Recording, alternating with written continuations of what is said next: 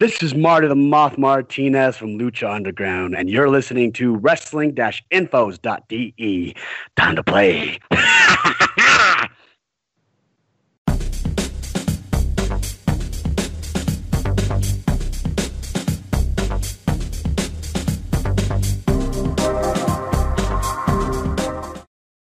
Einen wunderschönen guten Abend, liebe Wrestling-Infos, DE-Talk-Freunde und einen schönen Start ins Wochenende. Herzlich willkommen zu einer weiteren Ausgabe unseres Wrestling Weekly-Formats, der Wochenrückblick von Wrestling-Infos.de. Auch in der vorletzten Woche vor dem SummerSlam sozusagen sind wir für euch da. Das Wetter hier im Norden bescheiden ohne Ende.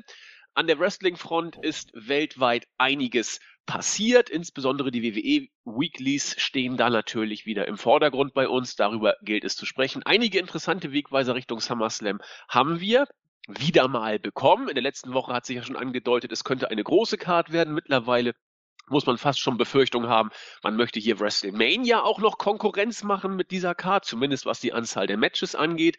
Gruselig, gruselig, viel Wrestling fürs WWE Network Geld wird da kommen. Und was war sonst noch? Darüber sprechen wir heute. Mit an meiner Seite, mittlerweile fast zur Stammbesetzung zählend, unser Fake Julian, der, ach du Grüdiger, jetzt muss ich den Namen mal kurz überlegen, äh, JE2601. Genau, wunderschönen guten Abend, beziehungsweise für mich ist es noch ein Morgen. Fakt, äh, wir nehmen die Review um 15 Uhr auf. Jetzt gleich springt der Zeiger bei mir auf 15 Uhr. Und irgendwer ist hier gerade erst aufgestanden. Ja, ich weiß auch nicht, wer das sein könnte. Dann lassen wir das auch und wir nicht weiter Okay. ergründen. Ein anderer ist schon seit äh, fast neun Stunden auf den Beinen. Ja, das ist der kleine geringe Unterschied zwischen noch Student und äh, jemandem, der schon voll im Arbeitsleben steht. Das äh, mag sein, das mag Ja. sein. Noch Student, das klingt ja. Ja, noch vielsagend. Student, das äh, letztes Semester für mich jetzt, also das wird nichts mehr. Oh, das ist ja fürchterlich. Ich, ich kapituliere quasi. Ja, Kapitulieren ist das falsche Wort. Äh, Du, du betätigst dich in anderen Sphären und folgst Genau, deiner das ist Leidenschaft gut. auf anderen Bereichen. Das ist gut, das merke ich mir. Genau, so, so muss man das immer, immer darstellen. Denn es gibt immer neue Ufer und neue Leidenschaften. Äh, Ich sag ja, irgendwann äh, passiert's. Ich habe mich auch im höheren Alter wieder für Wrestling begeistern können. Oder wie Alf sagt, es ist niemals zu früh und selten zu spät. Richtig, richtig. Richtig. Ich find's auch, äh, ich find's auch sehr schön, dass ich schon für dich zur Stammbesetzung zähle. Es ist eine große Ehre. Ja, äh, gut, Nexus tingelt ja irgendwie derzeit viel durch die Welt, äh, studientechnisch. Jens hat seinen Fokus ja doch eher auf äh, New Japan so ein bisschen auch verlegt oder generell auf gutes Wrestling, auch Lucha Underground, wie er sagt, und WWE kickt ihn nicht. Und äh, ja, mit dir mache ich das ja sehr, sehr gerne und da bin ich ja froh, dass du jetzt äh, immer zur Verfügung stehst. Ach, das ist, das ist sehr schön zu hören und äh, es macht auch immer sehr, sehr viel Spaß mit dir. Ah, es ist ein Traum. So, nachdem wir uns jetzt gegenseitig, wie sagte Bruce Willis in Expendable 1, habt ihr euch jetzt äh, lange genug gegenseitig die Schwänze gelutscht? Oder irgend so war das, glaube ich. Sehr netter Gag damals, als, ich glaube, Stallone und Schwarzenegger da irgendwie sich getroffen haben und Bruce Willis, also ich weiß, Expendable 1 auf jeden Fall, ich habe sehr geschmunzelt. Kommen wir zum Tagesgeschäft. Wir fangen mal an mit der 1263. Raw-Ausgabe aus dem Air Canada Center in Toronto. Man war zwei Tage sozusagen in Toronto in Kanada zu Gast. Man hat es immer mal wieder gemerkt, äh, insbesondere in Richtung SmackDown, dazu aber dann später, wenn wir darüber sprechen. Man hat wieder ein pickepackevolles Roster gehabt. Nur, und das wurde auch schon, deswegen sprechen wir es hier einfach mal ein bisschen ausführlicher an, wurde auch schon gefragt, wo waren denn überhaupt die Hardy Boys?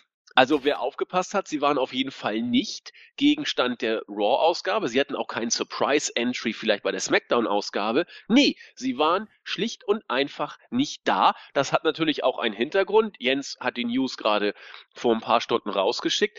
Jeff Hardy hat eine Vergangenheit. Jeff Hardy sieht sich als Künstler, er sieht sich manchmal auch als Lebenskünstler und solche Freigeister gehen natürlich auch dahin, wo man seine Sphären und seinen Horizont erweitern kann in jeder Hinsicht. Kulturell, intellektuell und auch äh, mit diversen bewusstseinserweiternden Substanzen. Das hat ihn seinerzeit eine Verurteilung vor einigen Jahren wegen Drogenmissbrauchs eingehandelt Und man war sich jetzt nicht hundertprozentig sicher, wie das denn jetzt mit der Rechtslage ist. Kann er schon wieder nach Kanada rein? Kann er das vielleicht noch nicht? Man hat hin und her überlegt, auf Hochton gearbeitet und am Ende hat man gesagt, komm, lass stecken.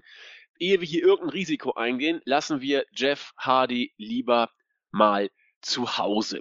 Überlegt wurde dann auch vielleicht Matt Hardy dann alleine wenigstens auftreten zu lassen. Der ist in diesem Bereich noch relativ äh, unbedarft, zumindest was äh, entsprechende Verurteilung durch irgendwelche amerikanischen Gerichte betrifft.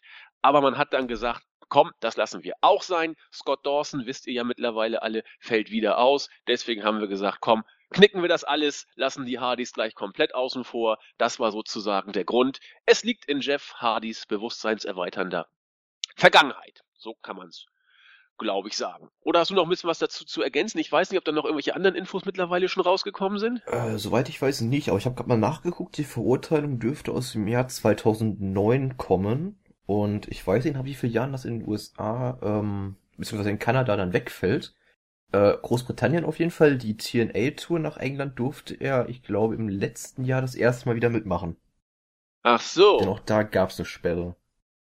Vielleicht mag das irgendwie über äh, äh, kontinentübergreifend anders sein oder das englische Recht ist da anders als das kanadische, weiß ich genau, nicht. Genau, vermutlich, ja. Aber da irgendwie, ich meine, die WWE, so ein großer Laden, wird äh, auch hochbezahlte Juristen haben und wenn die sagen, ah, so einfach ist es vielleicht dann doch nicht, äh, gut, wir werden es hier in, in spekulativer Kaffeerunde, sag ich mal, nicht klären.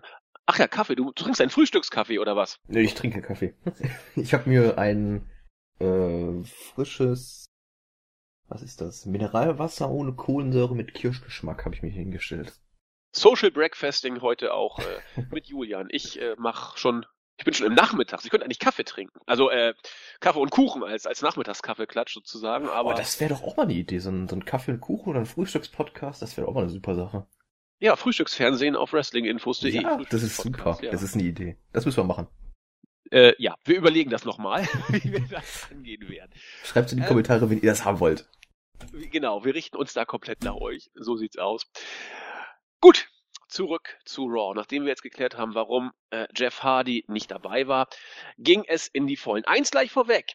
Äh, diese Ausgabe hat ein für Sommerverhältnisse und auch im Vergleich zum Vorjahr erstaunlich gutes Rating für die WWE eingefahren. Man hat hier 3,3 Millionen Zuschauer sendungsübergreifend oder drei Stunden übergreifend ungefähr vor die Glotze gekriegt. Äh, oder 3,2. Das ist ein Batzen mehr, auch im Vergleich zum Vorjahr. Also es sieht derzeit gut aus. Wenn man sich jetzt fragt, warum das so war, könnte man natürlich sagen, ja, weil die Show auch gar nicht so verkehrt war, aber das wissen die Zuschauer ja vorher nicht. Deswegen mal gucken, wenn wir uns die Show jetzt angucken, vielleicht gab es ja schon im Vorfeld einiges, was vielleicht die Leute dazu gelockt hat, reinzuschauen. Ein Name, der da immer besonders gut ziehen könnte, ist Brock Lesnar, der amtierende äh, WWW Universal Champion. Er war für die Show vorher angekündigt und man hat ihn auch gleich zum Eröffnungssegment rausgeschickt. Besser gesagt, nicht gleich als erstes. Zuerst hatten wir The Miss, Maurice und seine Miss Tourage, die alles Mögliche erzählt hatten und dann gesagt haben, so, wir haben heute ein Miss-TV-Segment und äh, Brock Lesnar kam als Ersatzgast sozusagen daraus und hat ein bisschen was erzählt. Er konnte aber so viel gar nicht sagen, besser gesagt, Paul Heyman konnte auch nicht viel sagen, denn The Miz hat ziemlich viel palavert und ja, to make a long story short sozusagen, am Ende des Tages, als äh, The Miz dann mehr oder weniger durch war, hat dann Paul Heyman wieder das Mikro, das er schon zwischenzeitlich mal auf den Boden hat fallen lassen, an sich genommen und gesagt, sag mal, Miss, ich weiß ja nicht, wie du das so siehst mit deiner Ehefrau. Äh, spielt ihr eigentlich gerne Rollenspiele? Da dachte ich schon, oh je, oh je, was kommt denn jetzt? Das Publikum war natürlich ganz begeistert. Und dann wurde es aber cool, wie ich fand. Er sagte nämlich, also Brock Lesnar und ich, wir stehen total, oder die Brock Lesnar steht total auf Rollenspiele. Nee, Heyman steht auf Rollenspiele, ne? Nee, genau, I am into Roleplay. Und was hat er gesagt? Ich meine, äh, dass Heyman selber in Rollenspielen genau. sehr gut angelegt ist. Genau, er selber stünde voll auf Rollenspiele, stehe voll auf Rollenspiele und hat gesagt, wir spielen ja auch mal jetzt ein kleines Rollenspiel. Hat dann quasi den Leuten verschiedene Charaktere zugeteilt. Kriege ich es noch hin? Ich weiß, dass Axel Braun Strowman war. Ich weiß, dass Bo Dallas, Bo Dallas war Joe, Joe war, genau, Axel war Strowman und Miss äh, war dann Reigns, ja, genau. Genau, und Lesnar hat sich selbst gespielt sozusagen. Brock Lesnar als Brock Lesnar. Genau. Und in einem, wie ich fand, doch äh, eindrucksvollen Brawl hat Lesnar mal kurzerhand sämtliche im Ring befindliche männliche Gestalten äh, radikal auseinandergenommen äh, diverse F5s verteilt und ist danach einfach gegangen, nachdem Heyman sagte, so wird es aussehen beim SummerSlam. Also ich fand das Eröffnungssegment echt gut. Wie hast du es gesehen? Ich fand es auch wirklich sehr unterhaltsam, auch durch dieses äh, Rollenspiel, was von Heyman angestiftet wurde. Ähm, hat mich doch zum Schmunzeln gebracht, muss ich zugeben. Ist halt natürlich für Miss jetzt suboptimal, dass er jetzt von Lesnar einfach zerlegt wird.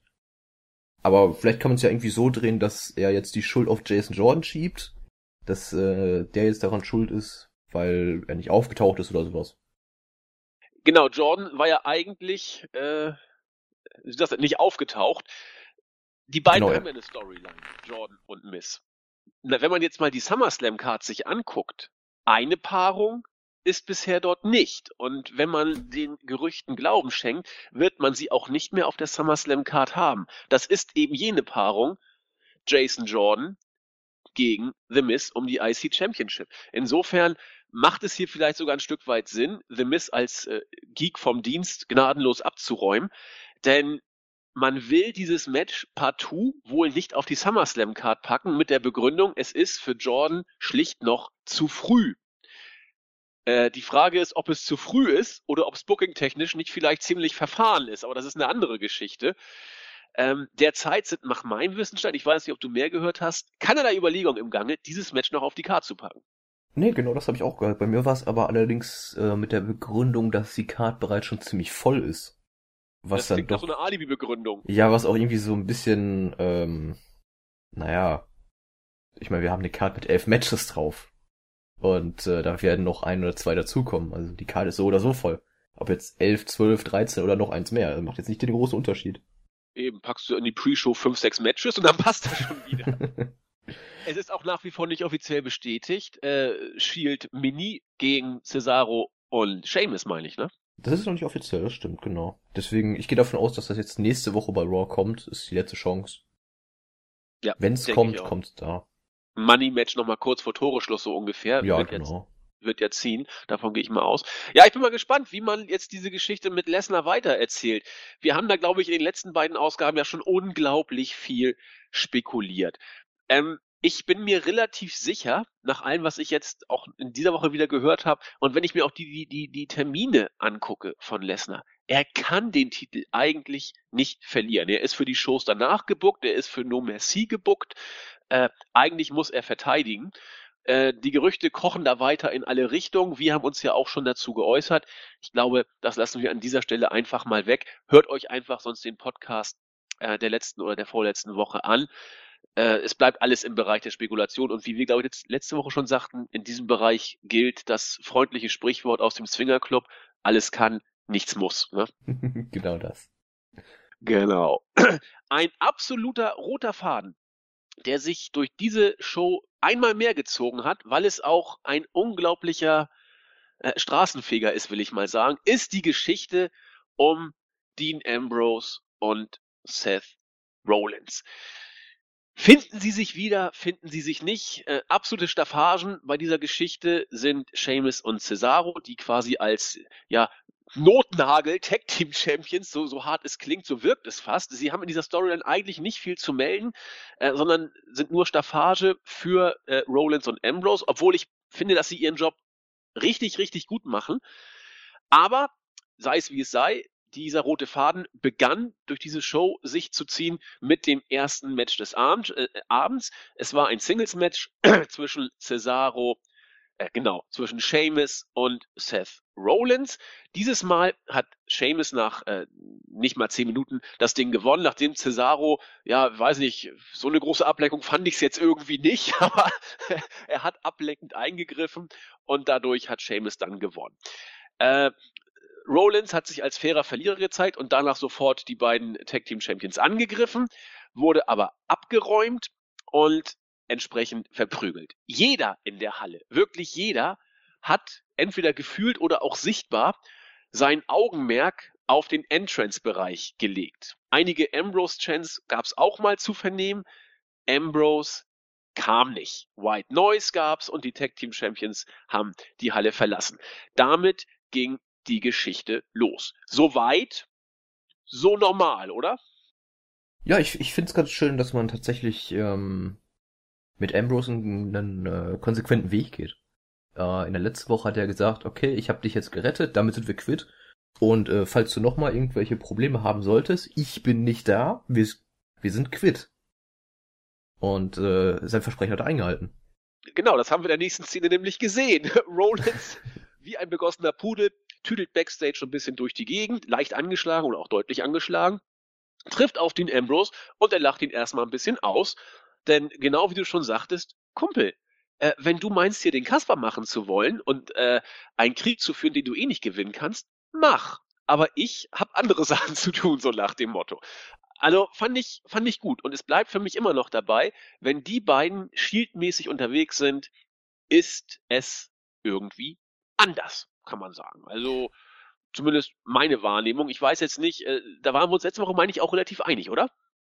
Ähm, ja, ich war bisher noch nicht so wirklich überzeugt von dieser neuen Shield Reunion in Anführungsstrichen. Aber ich muss zugeben, äh, insgesamt diese Woche Raw hat mich da doch ein bisschen, äh, ich sag mal, überzeugt. Und hat mich dann doch ein bisschen auf das wohl anstehende Match schon gehypt. Okay, also dann bist du also jemand, der äh, jetzt, wie man so schön neudeutsch Management sagt, der auf dem Weg zum Event noch abgeholt wurde. Ja, genau. Das ist doch toll. Das müsstest du mal Richtung äh, WWE-Hauptquartier sagen, dass dich die Storyline doch jetzt auch, wichtige Phrase, immer mehr mitnimmt, ja, sozusagen immer mehr mitnimmt. Und äh, obwohl du zuerst skeptisch warst. Also da wird doch Vince gleich wieder ein bisschen anfangen zu schweben. Ja, der wird auf Wolke 7 sein. Genau, nachdem er sich jetzt wieder beruhigt hat, nachdem Nakamura ihn erstmal vollkommen äh, aufgeregt hat äh, bei seinem Dings gegen Cena, das war ja auch die neueste News, die gerade rausgekommen ist. Vince McMahon entsetzt über Nakamura's Botch, aber na gut. Ja, vor allem, wenn wir das jetzt nochmal ganz kurz ansprechen wollen, ich fand Nakamura war da nicht wirklich der Schuldige an der Sache. Wieso? Ja, es, es sah das ein bisschen für mich so danach aus, als äh, hätte Cena absichtlich die Rotation unterbrochen und wäre zu früh auf den Boden gekommen. Habe ich so noch gar nicht gesehen. Müsste man noch mal überprüfen vielleicht. Kann also, sein. So kam es für mich auf jeden Fall rüber, als äh, hätte Cena irgendwie gedacht, okay, das ist ein normaler Back-Suplex. Und deswegen wird er auf dem Rücken landen. Okay, weiß, er, also... hat den Move ja auch noch nicht genommen bisher, bis zu da, zu dem Zeitpunkt. Also die, die äh, offizielle Wahrnehmung zumindest, oder nee, die inoffizielle Wahrnehmung der offiziellen, so ist es richtig, äh, geht dahin, dass Vince der Einzige war, der wohl richtig durchgedreht ist, ob diese Aktion, so böser Japaner. Als er erfahren hat, dass John Cena aber keine bleibenden Schäden davontragen wird und auch nicht verletzungsbedingt ausfällt, hat er sich wohl schon etwas wieder beruhigt. Alle anderen, außer Vince McMahon, haben gesagt, ja gut, sowas kann eben mal passieren. Und so ist es ja letzten Endes auch. Das war jetzt ja von keiner Seite irgendwie böse Absicht. Äh, ob das jetzt ein Botch von Nakamura war, ob Cena da irgendwas äh, nicht richtig gemacht hat, das war ja von beiden Seiten nicht irgendwie gewollt, dass da was schief geht. Insofern, äh, ich gucke auch nochmal genauer hin. Aber es war jetzt ja, wie gesagt, nicht eine bösartige Aktion oder sowas. Nee, absolut nicht. Und äh, Nakamura hat sich auch umgehend nach dem Finish auch entschuldigt bei Cena und der sagt ja auch sowas wie, ja, du brauchst dich nicht zu entschuldigen. Genau, also, Judith Hefto hat er, soll er angeblich genau. gesagt haben, ne? Richtig. Insofern alles entspannt. Alles gut zwischen den beiden und solange, ich meine, Cena hat ja so einen, ich sag mal, einen beruhigenden Einfluss auf, auf Vince. Und äh, ich denke mal, falls äh, Vince da tatsächlich irgendwelche Konsequenzen für Nakamura plant, äh, dass Cena da sein Wort einlegt. Denke ich auch, zumal bis jetzt auch, so wie es äh, berichtet wurde, aus den Insiderquellen, die ja alle Nase lang irgendwo aus dem Boden schießen, äh, heißt es, dass äh, die WWE-Führung das Vertrauen in Nakamura durch diese Aktion eben auch noch nicht verloren hat. Also man baut weiterhin auf ihn. Er hat ja das Match auch nach wie vor gegen äh, Jinder beim SummerSlam. Also da ist zumindest über diese äh, Dave Meltzer Informationsquellen noch nichts anderweitiges rausgekommen, sondern vielmehr eher Entwarnung gewissermaßen an allen Fronten. Und das ist ja, glaube ich, auch dann vielleicht das Richtige. Na, hoffentlich. Kurzer Funfact noch übrigens zu dem Match äh, Jinder Mahal gegen Shinsuke Nakamura. Das ist das erste Mal in der Geschichte der WWE Championship, dass der Titel zwischen zwei asiatischen Superstars verteidigt wird. Also Storyline. Genau, ja, also Jinder aus Indien. Vielleicht ist es auch das Angenommen. erste Mal, äh, oder wäre es auch das erste Mal, dass der Titel zwischen einem Kanadier und Japaner verteidigt wird. Das weiß ich auch nicht so genau. Müsste man auch mal nachprüfen. Das müsste man nachprüfen. Das kann ich jetzt aus dem Kopf nicht sagen. Nee, ich auch nicht. Deswegen müssten wir da mal intensiv in die Recherchephase einsteigen. Ich weiß auch nicht, ob es in der WWE einen japanischen World Heavyweight Champion überhaupt jemals mal gab. Ich bin mir Boah. fast sicher, dass nicht. Ähm, Also Tenru hat ja ab und zu mal beim Rumble oder so geworkt, äh, aber der war auch weit davon entfernt, auch nur irgendwas zu reißen. äh, und sonst ist mir nix japanisch Championship-mäßiges bekannt. Yokozuna war ja kein Japaner, so nee, gesehen. der war. Äh, aber er wurde als Japaner Ja, okay. du hast recht. Also Story. Nee, wir wollen jetzt ja Stimmt. nicht Story, wir wollen jetzt ja wirklich Facts. Real Okay, wenn es wirkliche sozusagen. Facts sind, ich gucke gerade so ein bisschen die Liste durch. Yokozuna Äh, war Samoaner, genau. Yokozuna war so Moana, genau. Ähm, nö. Da sehe ich jetzt so spontan. Und auch auf näheres Nachsehen sehe ich da keinen Japaner oder Asiaten.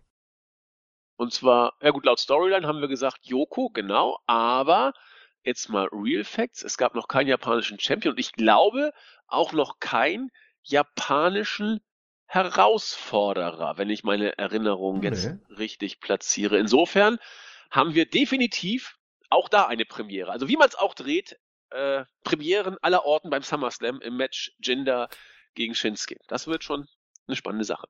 Definitiv, ja. Ich bin auch Kommen wir auf das Match. zu meinem persönlichen Highlight dieser Raw-Ausgabe. Also, eigentlich, ich, ich feiere dieses Segment einerseits als Segment des Jahres irgendwo, andererseits macht das so deutlich, warum bei WWE nicht immer alles Gold ist, was glänzt und warum die Zuschauerzahlen jetzt bis auf dieses Zwischenhoch, das wir im Moment gerade haben, kontinuierlich in den letzten drei Jahren zurückgegangen sind.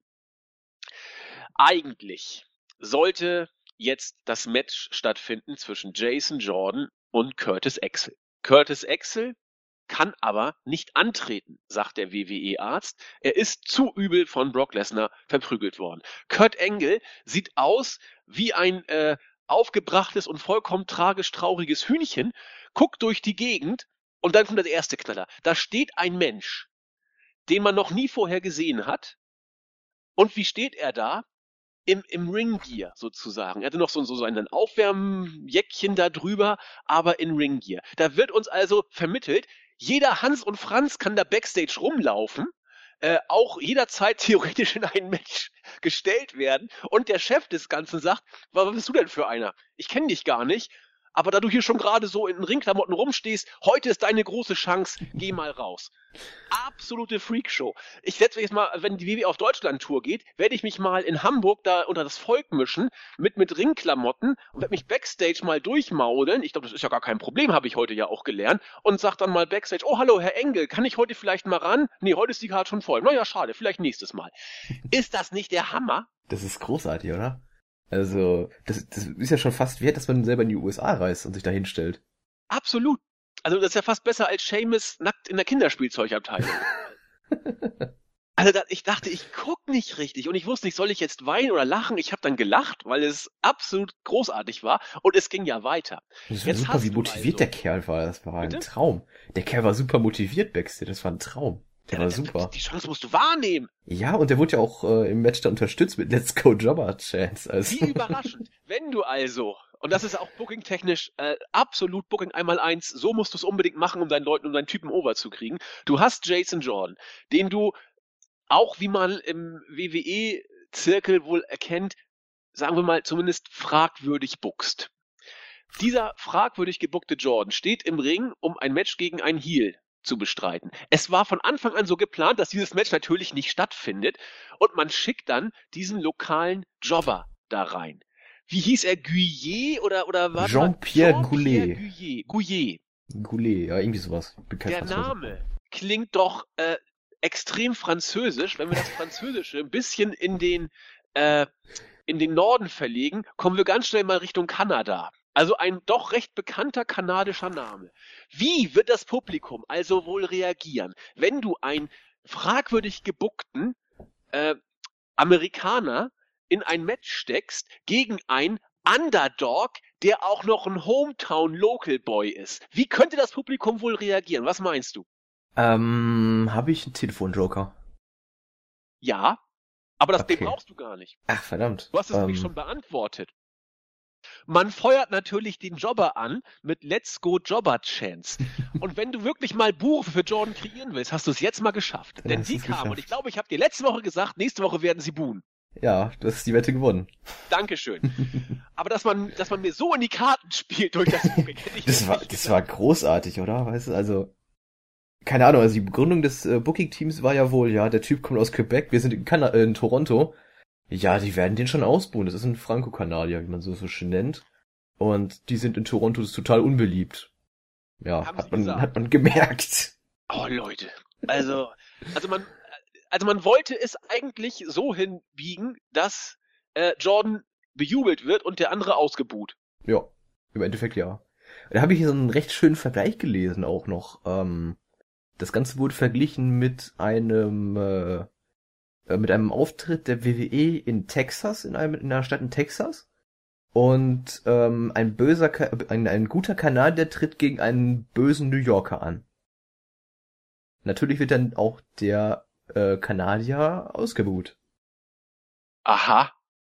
Ja. Genial. Man könnte es auch Großartig. anders machen. Stell dir doch mal vor, ähm, wer ist denn mal jemand, der overkommen soll? Jason Jordan. Jordan mal wieder. Der tritt jetzt in Hamburg an und soll in Hamburg gegen Curtis Axel antreten. So, Curtis Axel, gleiche Geschichte wie hier, fällt aus, weil er vorher verprügelt wurde. Jetzt wird angekündigt, äh, wen nehmen wir denn mal? Nehmen wir Äh, dich. Power Seppel aus Bayern, der zufällig Backstage rumläuft. Ich möchte wetten, jeder Hamburger, auch wenn er FC Bayern scheiße findet, würde Power Seppel doch anfeuern, weil das doch ein deutscher Jung ist sozusagen. Also, also dass man dann bei solchen Details meint, äh, Buhrufe generieren zu können, also es ist herrlich. Wenn die WWE etwas verbocken will, kriegt sie es nicht hin. Und wenn sie etwas richtig machen will, kriegt sie es aber auch nicht hin. Äh, Es ist großartig. Letzte Woche wurde Jordan nicht ausgebuht und da wollte man, dass er ausgebuht wird, hat nicht geklappt. Und jetzt wollte man, dass er bejubelt wird und kriegt Buhrufe. Oh, äh, Applaus auf ganzer? Linie. Ich, ich bin, ich, ich weiß nicht, was ich jetzt sagen soll. Es ist unglaublich. Also, es ist wirklich so, als würde man was versuchen, es klappt nicht, dann versucht man es halt nicht mehr und dann klappt's. Genau. Und nun hat's eben aber wieder mal überhaupt nicht geklappt. Ja. Also äh, Herr Gouillet hatte zwar selbst relativ wenig äh, zu bestellen, er hat verloren, aber das, was man von Seiten der WWE vorhatte, hat nicht geklappt. Zumal auch Jordan während des Matches so herrlich überheblich immer gelächelt hat. Ah, Also, wenn man, Booking wenn einmal eins.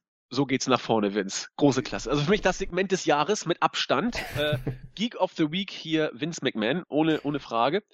Äh, großartig, großartig, großartig. wunderschönes Segment.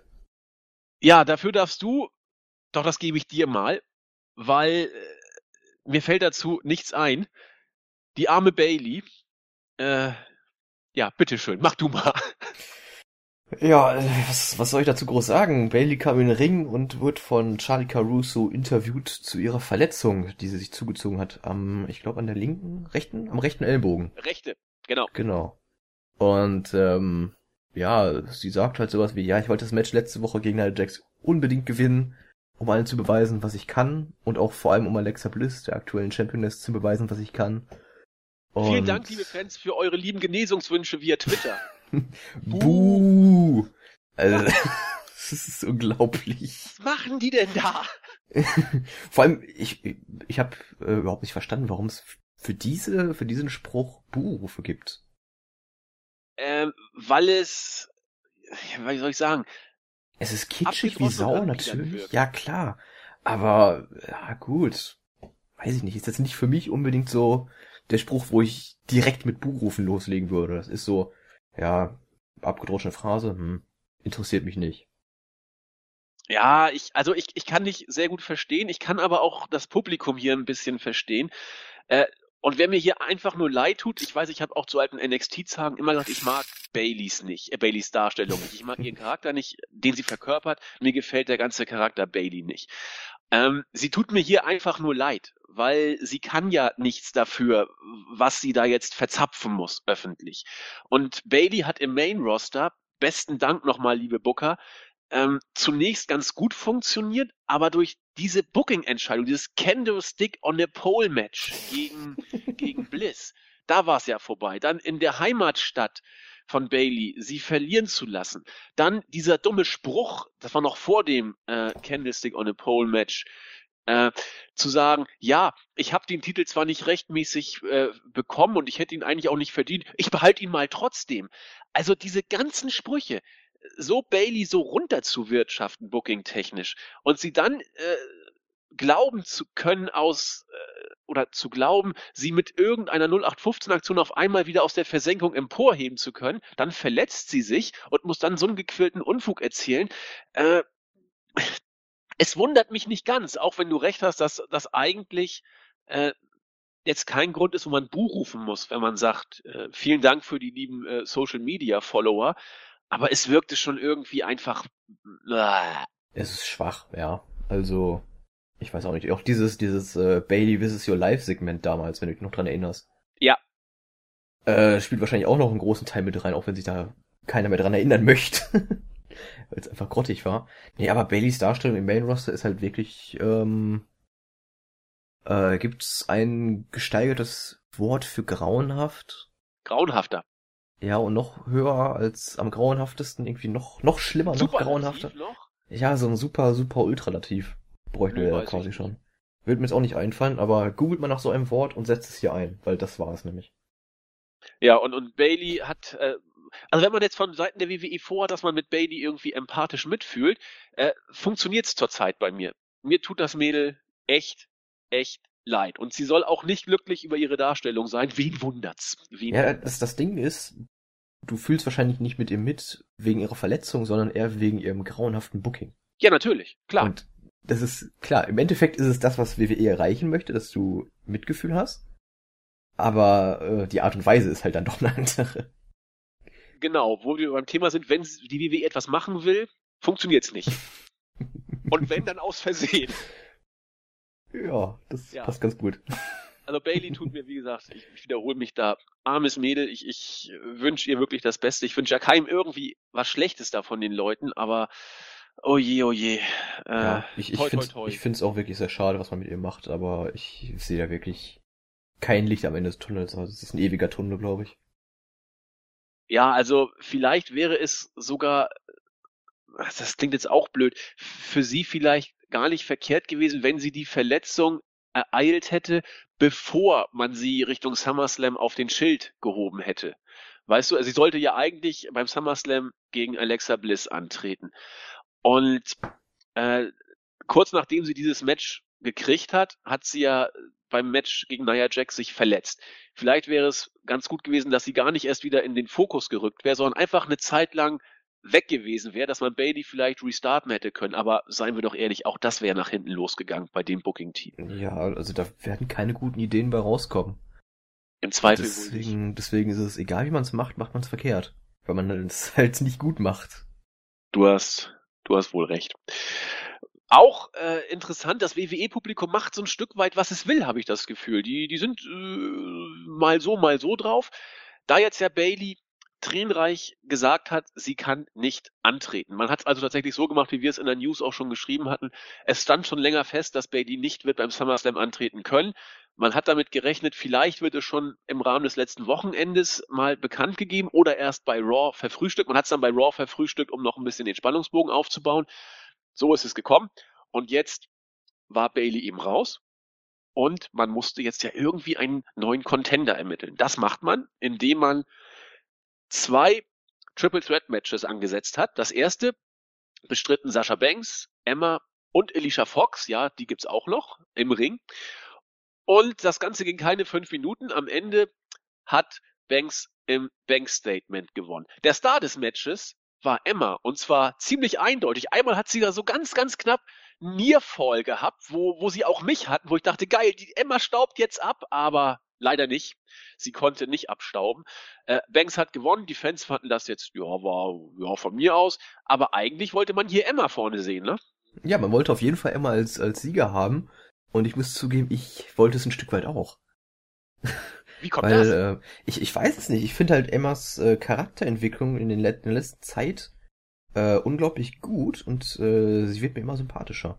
Was meinst du mit dieser Zeit? Seit NXT wieder oder? Äh, generell, seit sie diese, diese Seifenblasen-Gedöns, seit sie das abgelegt hat und dieses eher Badass, äh, in Ja, diese Badass-Schiene äh, geht. Psycho-Bitchige. Ja, genau. Das, Das hat sie ja seit, seit cool. ihrem Restart bei NXT hat sie das ja wieder. Seit sie da Genau. mit, mit, mit Dana Brooke hing sie ja bei NXT zuerst rum. Ja, richtig, genau. Und äh, seitdem geht sie bei mir auch in der Sympathie immer weiter aufwärts. Das ist ja schon, das ist ja schon fast zwei Jahre oder anderthalb Jahre, So glaube lange ich. ist das schon her? Kommt, müsste hinkommen, ja? Ungefähr. War ja auch lange verletzt wieder zwischendurch. Ja, stimmt natürlich, klar. Also ich finde Emma auch toll, seit, seitdem sie eben so dieses herrlich Bitchige hat. Ähm, aber es hat nicht gereicht. Sie hat wieder verloren und es war ja auch klar, dass hier Sascha Banks, also ich bin mir auch sicher, dass Sascha Banks äh, jetzt gegen Nia Jax gewinnen wird, aber darüber sprechen wir, wenn wir das zweite Triple Threat Match besprechen. Also wie gesagt, soweit so äh, vorhersehbar. Sascha Banks hat gewonnen und musste dann jetzt warten, wer denn ihr Gegner wird, um den Contender beim SummerSlam für Alexa Bliss zu ermitteln. Ja. Genau. Und was ich auch wieder interessant fand, war, ähm, so, so sehr man ja die ganzen Storylines mit, mit Jason Jordan verkackt, also dieses Rundherum-Konstrukt, wenn man eine Story aufbaut, diese In-Ring-Stories, die man erzählt, dass Emma sich ganz knapp den Sieg nicht holen konnte und äh, gescheitert ist, ähm, das, das schaffen sie wieder. Gebe ich dir recht? Können sie zwar auch nicht immer, aber immer öf- öfter sozusagen, das stimmt. Genau. Ja, und das, das fand ich in diesem Match ist äh, sehr gut gelungen. Ja, sie hatten, wie gesagt, sie hatten mich ja auch bei diesem Nearfall. Und warum nicht? Ein kleiner Upset wäre ja auch was gewesen, aber gut, wäre natürlich jetzt nicht kontra, wäre nicht produktiv in Bezug auf Sascha Banks gewesen. Nee, ne? das war ja natürlich irgendwo nicht klar. Aber wie die Match-Story erzählt wurde, das fand ich schon gut. Das war gut. Gehe ich mit dir mit. Okay. Äh, auch ein Kandidat für den Titel Geek of the Week ist immer Enzo Amore. Der kommt da einfach nicht drum rum, sei es durch äh, Äußerungen im Backstage-Bereich gegenüber irgendwelchen Kumpels. Ja, WWE ist ein Scheißladen, aber ich verdiene viel Geld, ich bin cool. Er nimmt auch gerne Leute Backstage äh, mit, was die Worker auch nicht gut finden. Heat aller Orten für Enzo Amore in den letzten Wochen. Und auch äh, was sein Booking angeht, sieht es bei ihm eigentlich nicht gut aus. Er wird grundsätzlich nach nur einer Aktion von Big Cass meistens ausgeschaltet. Auch diesmal war es eigentlich nicht viel anders. Wir hatten ein Tag Team Match. The Club trat an gegen das neue Team. Du hast es ja schon mal angesprochen und es wird auch jetzt zumindest bis auf weiteres erstmal so sein. Nach dem SummerSlam ist es vielleicht schon längst wieder vorbei damit.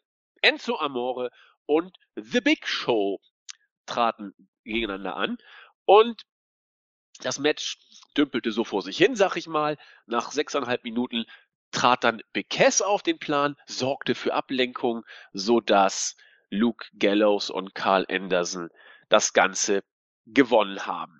Nach einem Running Kick. Wer hat den Pin eigentlich gefressen? Ah ja, klar, Amore, wer sonst? Natürlich. Frage kann man sich auch sparen eigentlich. Big Cass kam dann dazu und hat sich erstmal auf Big Show gestürzt und Enzo wollte wieder cool sein, wollte ihn mit dem Suicide Dive ausschalten, hat mal wieder keine Chance, äh, läuft um den Ring herum, auch eine Aktion, wo ich mich totlachen musste. Äh, Cass hinter ihm her und am Ende läuft Cass in die Faust von Big Show. Also ich meine, wie man Big Show übersehen kann.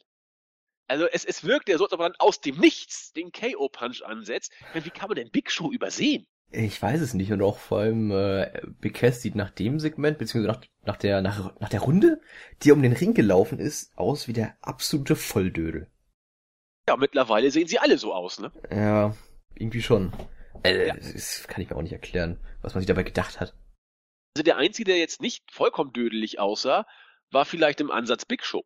Ja, Ne? Also der jetzt schon sieht zum zweiten oder dritten Mal den KO Punch gegen Big Cass gesetzt hat. Genau. Also, ja, so baut man doch mal richtig ein Match auf.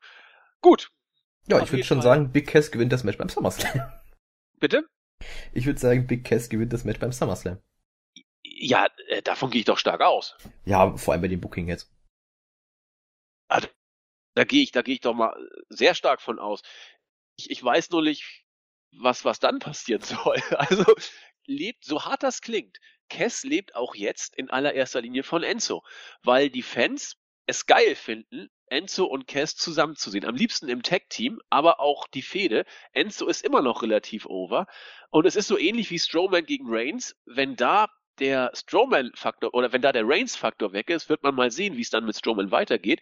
Aber es ist, glaube ich, noch krasser bei Cass gegen Enzo. Wenn du Cass den Enzo wegnimmst, dann wird's schwer. Enzo wird untergehen, da bin ich mir ganz, ganz sicher. Aber Cass, da wird auch nicht mehr viel kommen, oder? Nee, da wird echt nicht mehr viel zu machen sein. Ähm, wir wüsst, ich wüsste jetzt echt nicht, äh, gegen wen man ihn eine Fehde packen könnte. Und äh, im Endeffekt müsste er die Fehde ja gewinnen dann, wenn man was mit ihm vorhat. Und einen Titel möchte ich auf Cass auf gar keinen Fall sehen. Ja, ich wüsste auch nicht welchen äh, Ja, IC Zweifel den. IC, ja, gut. vielleicht Holt sich Jason alles- Jordan kannst alles- vielleicht und dann Big Cass dagegen, wer weiß. Kannst alles ändern, wenn du Bock hast, ist ja gar kein, Ja. gar kein großes Problem. Aber Cass wird man mal sehen. Also ich bin auch gespannt, wie man dieses äh, Enzo on a Pole Match da versuchen will zu, zu gestalten. Aber dazu kommen wir ja später. Das ist doch noch gar nicht confirmed. Das Natürlich, kommt doch. ja, es, nicht. Ja, nee, es zum kommt noch im Zeitpunkt der Verlauf Show, der Show, genau. Genau, alles klar. Äh, ich war wieder in Skip-Laune, denn die Fehde Wyatt gegen Balor gibt mir äh, wenig bis äh, f- 0,1 über wenig. Wie, wie siehst du's? Hm, kritisch, kritisch. Also, ich, ich finde, Finn Balor und Bray Wyatt könnten ein gutes Match abliefern, wenn sie es halt bekommen, wenn sie die Gelegenheit bekommen. Ähm, das Problem an der Sache ist halt, dass dieses Match und die gesamte Fehde absolut irrelevant ist. Äh, Bray Wyatt ist seit, seit, seit er im Main Roster ist, äh, der absolute Geek, der einfach jede Fehde verliert, gefühlt. Was du da gerade so schön angesprochen hast, wurde von, von Brian Alvarez und, und Dave Meltzer aufgegriffen und wie ich finde, sehr schön. Bray Wyatt verkörpert oder ist ein Stück weit ein, ein Faszinosum, wie ich finde, weil er ein bärenstarker Mic-Worker ist, weil er auch nach wie vor Charisma ohne Ende hat, was ihn auch immer noch in der Uppercard hält. Aber das haben wir nun auch schon mehrfach angesprochen. Erstmal ist die Art und Weise des Aufbaus seiner Fäden stellenweise gar nicht vorhanden, sondern die sind einfach da. Und zum anderen sind die Fäden, die er hat, meistens langweilig bis richtig schlecht. Bray Wyatt hatte einen bärenstarken Beginn mit der Wyatt Family. 2013 ging das ja los, äh, als die Wyatts dann kamen. Er hat äh, auch Daniel Bryan, das, das vergisst man manchmal, er hat Daniel Bryan beim Royal Rumble 2014 in einem Singles-Match clean geschlagen. Damals hat er noch sogar äh, Luke Harper und Eric Rowan äh, Backstage geschickt, so nach dem Motto, hier, ich, ich schaffe das auch alleine. Und er hat es geschafft. Er hat Daniel Bryan beim Rumble 2014, wie gesagt, clean besiegt. Und da war Bray Wyatt richtig, richtig heiß zu, der, zu dieser Zeit. Und das ging dann irgendwann vorbei. Und ich möchte fast wetten, ich habe es jetzt gar nicht mehr genau im Kopf. Ich glaube, es war in dem Moment vorbei, wo er bei WrestleMania 30 war es, glaube ich, gegen John Cena verloren hat. Es war doch 2014, oder? Äh, ich bin mir da gar nicht mehr so sicher. Das Aber ich, ich könnte. möchte fast wetten, dass John Cena, ja, wenn du das sagst, dann wird das schon stimmen. Du hast ja immer recht, wenn du irgendwo drauf tippst. nee, nicht immer, aber ich meine, guck mal kurz nach bitte. Ich Guck möchte wetten, gerade, John ja. Cena hat äh, Äh, genau, WrestleMania gegen 30. Bray Wyatt gewonnen, trotz Eingriff von Harper und Rowan. WrestleMania 30 2014. Genau. Äh, ja, ich meine, äh, dieser Abstieg, der ist Aber ja auch. so, oder? Genau, es war so, ja, stimmt.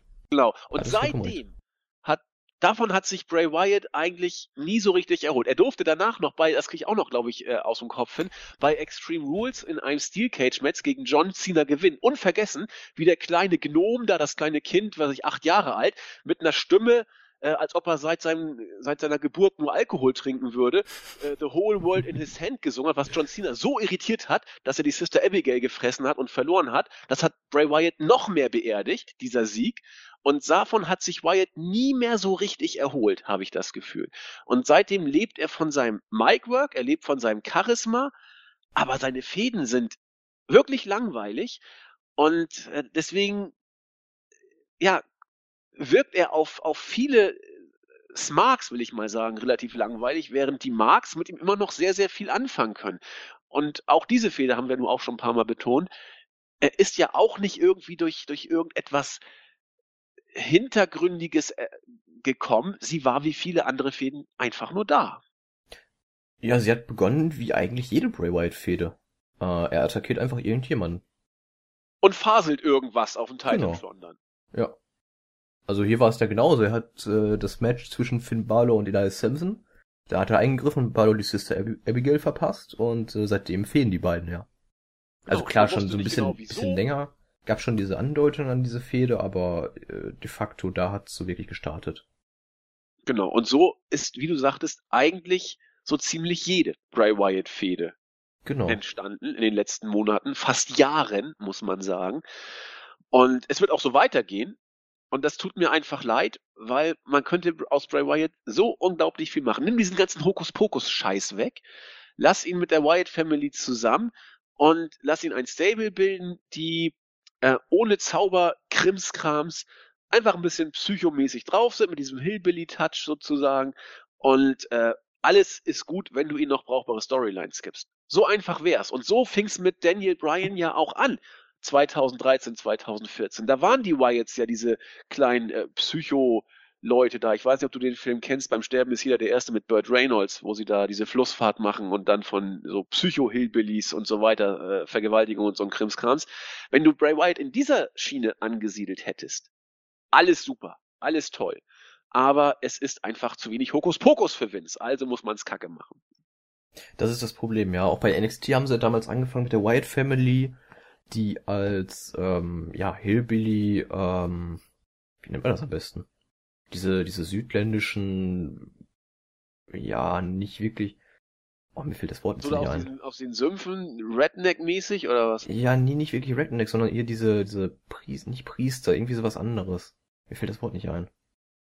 Verdammt, ich Ähm, weiß aber auch, was du meinst. So, so, so sektenmäßig. Ja, genau, so, so Sektenpriester, Sektenführer, irgendwie sowas in die Richtung. Ja, so das- fing's ja auch an, genau. Genau, so fing es ja ganz ursprünglich an und äh, so hätte man es auch weiter durchziehen sollen. Und Sekte ist ja auch super, weil da ist ja irgendwas Pseudo-Übersinnliches dabei. Also ich meine, guck dir doch mal die, die, eine Sekte, die was auf sich hält, an. Die sind ja alle nicht ganz dicht, ein Stück weit. Und äh, da kann man doch was draus machen. Ja, absolut. Also man kann auch diese, diese Sister Abigail, ich weiß nicht, wann sie dazu kam, als Person, aber man kann die durchaus als äh, die Gottheit dieser äh, Sekte dann darstellen. Genau. Und schon hast du ein eigenes Universum in sich, was ein bisschen tüdelig ist, ein bisschen psycho, aber ein bisschen gestört und gefährlich. Ist doch geil. Ja, genau. Und halt nicht so ein Hokuspokus-Krams, den im Jahr 2017 absolut keiner mehr glaubt. House of Und Horrors. äh, ja, House of Horrors oder diese ganz tollen Projektionen bei WrestleMania. Oh, das war aber noch ein Highlight. Und der Einzige, Ja. der sie nicht gesehen hat, war Randy Orton. Das war echt gut. okay, äh, gut. Warum Bray Wyatt gescheitert ist, äh, na, kann man ja nicht mal sagen, aber warum er eben nicht mehr so toll ist, wie er hätte sein können, aus unserer Sicht zumindest, das haben wir jetzt kurz erörtert. Wrestlerisch und Storyline-mäßig wurde es danach, wie ich finde, wieder richtig, richtig gut. Denn wir hatten das fünfte Match des Abends, es war ein Singles-Match. Dean Ambrose durfte gegen Cesaro ran, auch schon das Booking großartig. Nein, nein, die beiden haben nichts miteinander zu tun. Äh, Rollins und Ambrose, deswegen stecken wir Rollins gegen Cesaro und Ambrose, äh, Rollins gegen Sheamus und Ambrose gegen Cesaro. Läuft. Äh, die beiden hatten mit 20 Minuten ein richtig, richtig gutes äh, TV-Weekly-Match. Das hat Dean Ambrose tatsächlich auch nach einem Einroller äh, gewonnen. Na, auch hier gab es wieder natürlich Eingriffe aller Orten von Sheamus, der aber nicht funktioniert hat.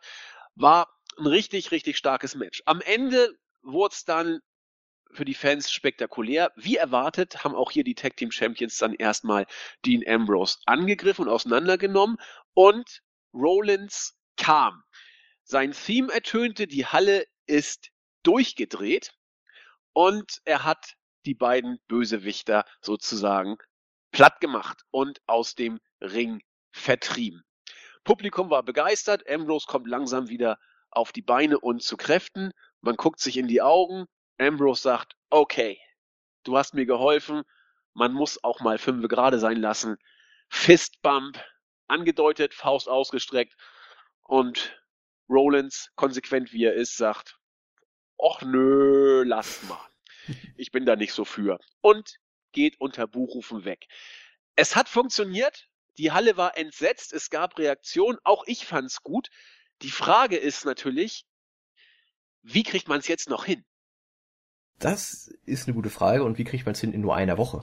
Also du hast ja nur noch eine Show. Es muss Montag passieren, ja. Es muss Montag passieren, ja, genau. Und ähm, das ist so dieser Zeitdruck. Das ist ein bisschen ja, also damit hast du jetzt eigentlich eine, eine Wendung geschaffen, die du nochmal locker drei, vier Wochen strecken könntest. Und diese Zeit hast du bis zum SummerSlam einfach nicht. Also es gibt, wie ich finde, zwei Möglichkeiten. Entweder die WWE hat hier entgegen ihrer Gewohnheit einen Long-Term-Booking-Plan, der genau auf dieses Highlight kommenden Montag hinausläuft. Oder man hat es eben nicht und guckt, was man jetzt am besten macht. Möglich wäre auch, dass wir auch Montag noch keine Verbrüderung zwischen den beiden bekommen und man sie dann einfach äh, als Rivalen in ein Tech-Team packt. Das haben wir schon mal gehabt, mhm. dass die beiden ja in ein Tech-Team gegen ihren Willen gepackt worden sind. Und dann kommt eben der Fistbump, das große versöhnende Element beim SummerSlam. Kannst du auch haben. Ne? Ähm, dann wäre letzten Endes die nächste Raw-Ausgabe nicht des Rätsels Lösung, sondern nur ein weiterer Cliffhanger. Und je länger ich drüber nachdenke, desto wahrscheinlicher halte ich das auch. Ja, das, äh, da kann ich dir zustimmen, ja. Also spannend ist es auf jeden Fall. Mich, mich hat diese Geschichte ein Stück weit wieder erwischt. Und ich bleib auch dabei, dass beide in Sachen Charisma und, und Ausstrahlung und was alles dazugehört, äh, als The Shield Jungs beide eine Schippe drauflegen und beide nicht mehr so farblos wirken, wie sie vorher stellenweise leider rüberkam durch das schwache Booking. Ich bin gespannt. Ich bin sehr gespannt. Ja, ich, ich auch, definitiv. Ähm, und ich muss auch zugeben, als Ambrose die Faust ausgestreckt hat zum Fistbump, ich hatte in diesem Moment wirklich Gänsehaut. So, Siehste? so leichte, leichte Flashbacks an die alte Zeit vom Shield. Ab und zu kriegen sie es dann zufällig doch nochmal hin. Ja. Vielleicht wollte man es gar nicht. Es war auch nicht schlimm, finde ich, dass das äh, dass Rollins nicht eingeschlagen hat. Das, das hatte nur, es hat ein, man fand's doof, man hätte es gerne gesehen, man war aufgeregt, aber es war ein, ein wie soll ich sagen, äh, Storyline aufregen, das an dieser Situation auch hätte kommen sollen. Es war kein Aufregen, oh Gott, seid ihr alle kacke, sondern es war ein Aufregen, verdammt, es hat nicht geklappt, warum denn nicht? So nach dem Motto. Und das ist gut. Genau, und ich finde auch, das hat so Rollins noch ein bisschen Charakter gegeben. Ähm, in dem Sinne, dass er nicht einfach alles annimmt, dass er nicht um, um jeden Preis versucht hat, Ambrose jetzt dazu zu bringen, sondern ähm, äh, auch wirklich das Vertrauen von Ambrose haben möchte und nicht einfach nur diesen Fistbump quasi als, als Dank für diesen Save zu nehmen.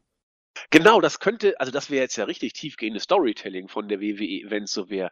So nach dem Motto, ich hab dich, aber darum ging es mir eigentlich gar nicht. Ich will kein Dank, ich will Vertrauen, so nach dem Motto. Genau. Also wenn sie das wirklich so gewollt haben, dann Hut ab, das ist eine gute Story.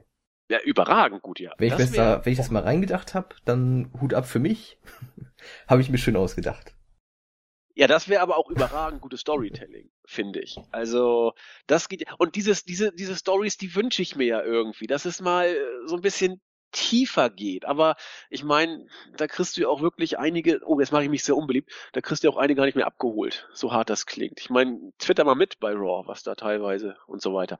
Na gut, äh, weiter.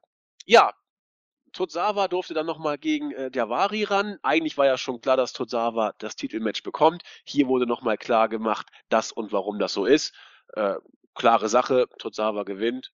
Soweit alles gut, ne? Spannendes ja. Match glaube ich. Äh, ja, gut, für ein 4-Minuten-Match war es gut. Tosawa war gut konsequent und äh, dominant dargestellt. Ähm, ja, was mir schon seit ein paar Wochen aufgefallen ist, sie tapen die Seile nicht mehr in lila. Die Thank God. jetzt rot. ich weiß nicht, finde ich ganz schön. Ähm, ja, Warte ansonsten... Mal, aber die Seile sahen doch jetzt... Nee. Nee, waren, die waren rot. Waren rot, ja, du hast recht. Ja, schon, schon seit einigen Wochen. Ja, ja, stimmt. Ich, das sah hier gerade auf dem, auf dem Highlight-Video so ein bisschen so aus. Aber das, das liegt nur daran, weil im Hintergrund noch alles tatsächlich lila ist und die Ja, sind genau. Die, Sachen, die nicht Beleuchtung, die Beleuchtung und äh, dieser riesige Monitor auf der Rampe, äh, die sind noch alles in lila gefärbt und äh, mittlerweile sind der Ringpfosten und die Seile in rot geblieben. Genau. Und äh, man könnte noch mal auf Storyline relevant die Frage stellen, was wäre jetzt äh, im Hinblick auf das Titelmatch beim SummerSlam passiert, hätte Daivari jetzt hier gewonnen? In der Tat. Was wäre dann passiert? Triple Threat Match oder hätte Daivari dann die Chance bekommen? Stand denn das on the line? Nee, Nee, ne? aber nee, nee, also man, klar, man kann sich rausretten, indem man sagt, okay, ja, ja, das relevante Match gewonnen, das war jetzt einfach nur nochmal, äh, weiß ich nicht, ich glaube, vorher hat man ja gesagt, äh, Daivari ähm, möchte Tosawa dann nochmal irgendwie Rache beibringen und äh, ihn vor seinem Match nochmal verletzen, weil jetzt hat er nichts mehr zu verlieren. Ach so, ja gut. Okay, dann hätte er, hat er jetzt nochmal die Chance bekommen. Auch, auch gutes Booking, sehr, man schützt seine Athleten. Ich will jetzt nochmal aus Rache jemanden verletzen. Ja, ja, klar, kriegst ein Match. Gerade vor dem Titelmatch. Passt schon. Guter Laden. Jo, das zweite Qualifying-Match der Mädels stand an. Äh, kann man ja auch kurz noch was zu sagen. Naja, Jax hat gegen Dana Brooke und Mickey James gewonnen, war jetzt auch keine große Sache. Auch das mehr oder weniger konsequent und nun wird man sehen, ob es nächste Woche Sascha oder Naya wird. Ich glaube, es wird Naya. Äh, es wird Sascha. Äh, Backstage hat sich der gute äh, Cass beschwert bei Kurt Engel, der sagt, ach Gott, machen wir doch mal ein Enzo ohne Cage-Match. Das wird auch spannend. Also wir wissen also definitiv, dass Enzo irgendeinen Unfug machen will, aber der Hintergrund ist doch geil. Babyface in dieser Fehde ist Enzo. Heel in dieser Fehde ist Cass.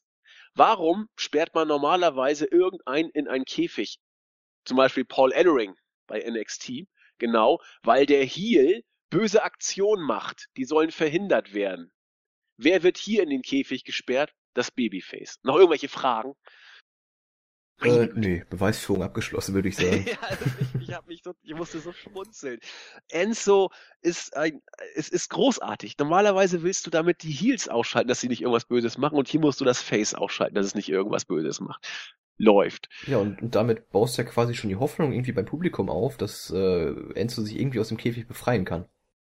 Wird er wohl auch tun, davon gehe ich stark aus, genau. Und dann einen riesigen Crossbody von ganz oben auf Big Cass, ja, großartig. ja, hoffentlich kann er ihn auch auffangen. Nicht, dass Enzo da irgendeinen Firlefanz macht, was man Ja. ihm zutrauen muss. Last Man Standing Match. Also wenn man ganz ehrlich ist, für mich tatsächlich die WWE-Fehde des Jahres. Braun Strowman gegen Brock Lesnar. Äh, genau, Braun Strowman gegen Roman Reigns meine ich natürlich. Die haben sich ja, glaube ich, in allen möglichen Varianten jetzt ordentlich aufs Mat gegeben. Wir haben ein Krankenhauswagen-Match gesehen. Wir haben Singles-Matches gesehen. Wir haben jetzt ein Last Man Standing-Match gesehen. Gibt es eigentlich noch irgendwas, was sie noch nicht gemacht haben? Ähm, ein Samoa? Joe on a Pole Match? Hatten wir Steel Cage schon gehabt? Boah, gute Nee, ne? Frage. Ich glaube nicht. Nee. Nee, nee, geht, sagt Und äh, Hell in a Cell steht ja auch bald an. Da könnte man ja auch was Käfigseitiges bauen. Stimmt. Was haben wir noch? Wir haben äh, Triple Threat Matches gehabt. Joe war ja dabei schon mal. Genau. Tag Team haben wir, glaube ich, äh, auch ganz sicher. Nee, weiß ich jetzt gar nicht. Schon mal Tag Team Matches mit. Reigns auf der einen und Strowman auf der anderen, weiß ich jetzt ja, gar nicht. Wobei hat man die schon mal in Tag Teams? Doch, es gab doch. Gab's nicht dieses eine Tag? Nee, gab's nicht, oder? Lesnar war ich in keinem eben Tag. Team Match, nee. Extreme Rules. Was war da? Oh, das ist so lange her. Ich weiß es nämlich auch nicht mehr. Auf jeden Fall haben sie sich in sehr vielen Stipulation schon bekriegt und das neueste war eben ein Last Man Standing Match. Äh, sie haben sich's wieder ordentlich gegeben. Über 20 Minuten ging's hoch her. Am Ende hatte Reigns dann die Überhand. Äh, wer genau hinguckt, kann vielleicht auch diverse Parallelen zu New Japan äh, erkennen. Willst du es kurz ausführen? Ja, was ich mitbekommen hatte, war dieser äh, Stuhlwurf von Reigns auf den heran, ja, andersrum war's, ne? Der Stuhlwurf von Strowman, als Reigns Ja. auf ihn zugestürmt, ja genau.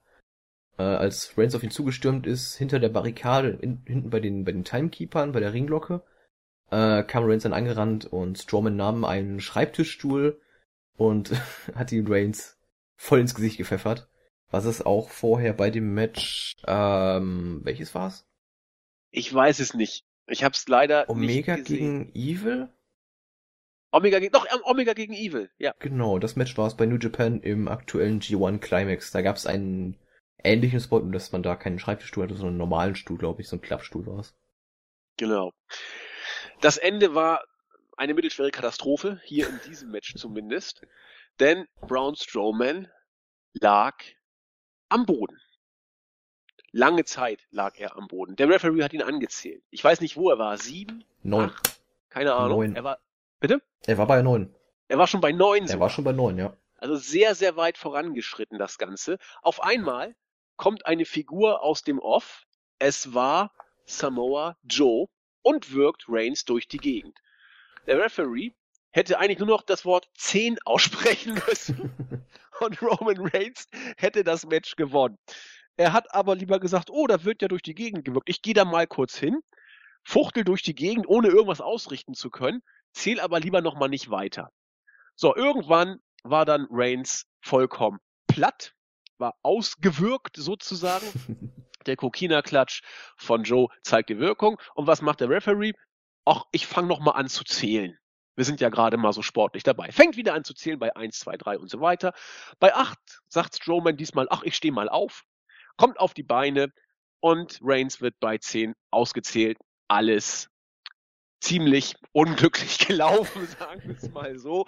Eigentlich hätte Reigns das Match gewinnen müssen. Also Strowman gewinnt nach Eingriff und nachdem er vorher eigentlich schon verloren hatte. Also ein Sieg, der eigentlich nichts bringt. Letzten Endes Reigns wird in, in Vinces Sicht sozusagen nicht geschwächt. Strowman kriegt den Sieg und man kriegt Joe in die Show, der sonst hier gar nicht aufgetreten ist, dann auch noch platziert.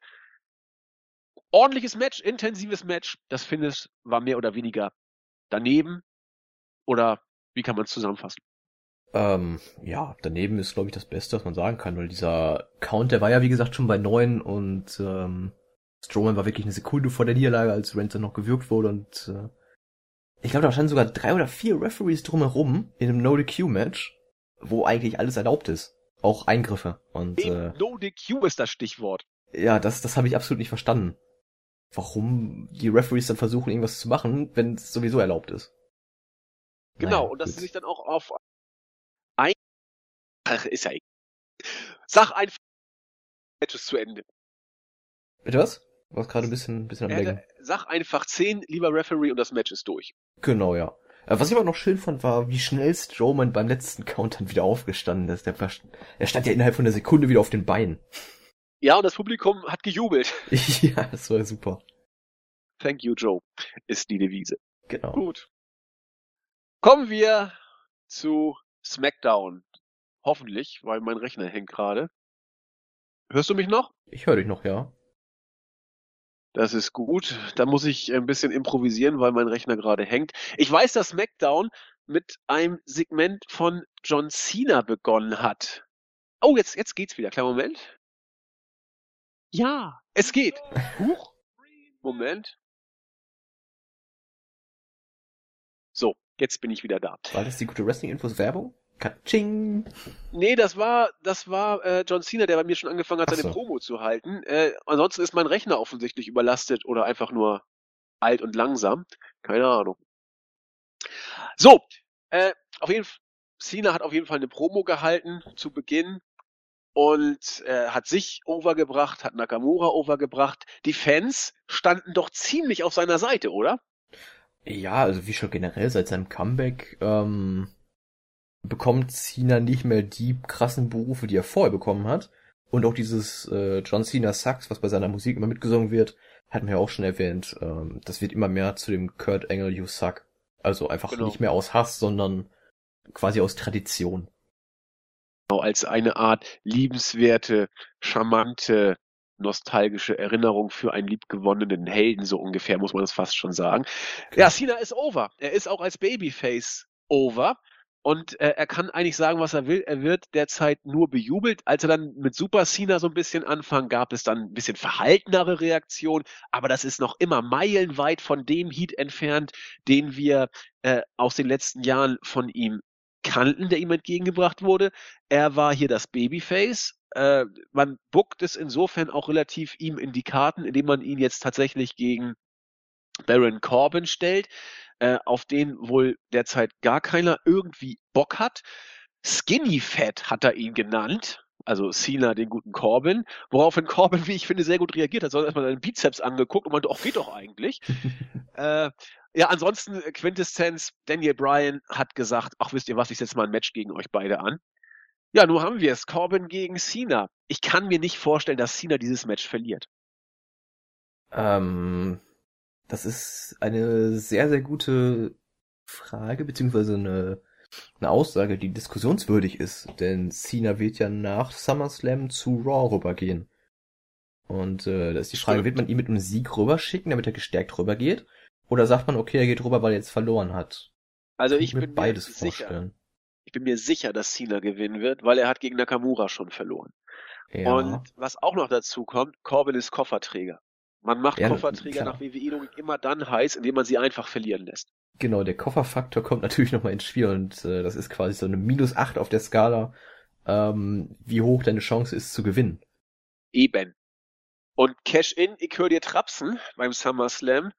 Wir erinnern uns alle noch an WrestleMania, ich meine, es war 31, 2015, wo auch da Rollins gegen äh, Randy Orton in seinem Singles-Match verloren hatte, um danach bei Reigns gegen Lesnar erfolgreich einzucashen. Also von daher bin ich mir relativ sicher, Cena wird gewinnen, er wird clean gewinnen und wer weiß, ob wir vielleicht einen Cash-In sogar von Corbin beim SummerSlam sehen, aber irgendwann wird er kommen und bis dahin wird Corbin durch Niederlagen stark gemacht sozusagen. Ja, genau. Also ich, ich glaube irgendwie immer noch nicht daran, dass der cash schon beim SummerSlam kommen würde, denn dafür müsste Nakamura das Match gewinnen gegen Jinder Mahal, was ich natürlich nicht hoffe, aber es wird natürlich dann äh, ja unumgänglich sein, sage ich mal. Und direkt danach müsste dann Baron Corbin eincashen, was dann bedeuten würde, Shinsuke Nakamura, der Typ, der John Cena clean besiegt hat, hält den Titel für vielleicht fünf Minuten. Und das kann ich irgendwie einfach nicht glauben. Aber wenn man das Gemunkel Backstage hört, ist das wohl ein Szenario, das tatsächlich ins Auge gefasst wird. Natürlich. Also es ist ja aber auch nicht das einzige Szenario. Es ist ja viel möglich, was man machen kann.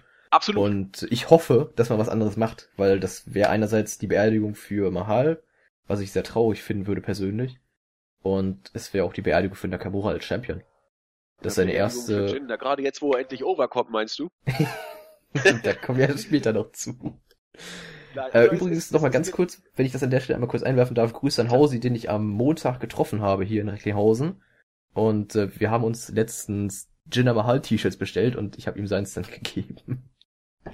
Das ist mal wahre Fankultur, wa? Ja, das die guten Wrestling-Infos-Fans, ja genau.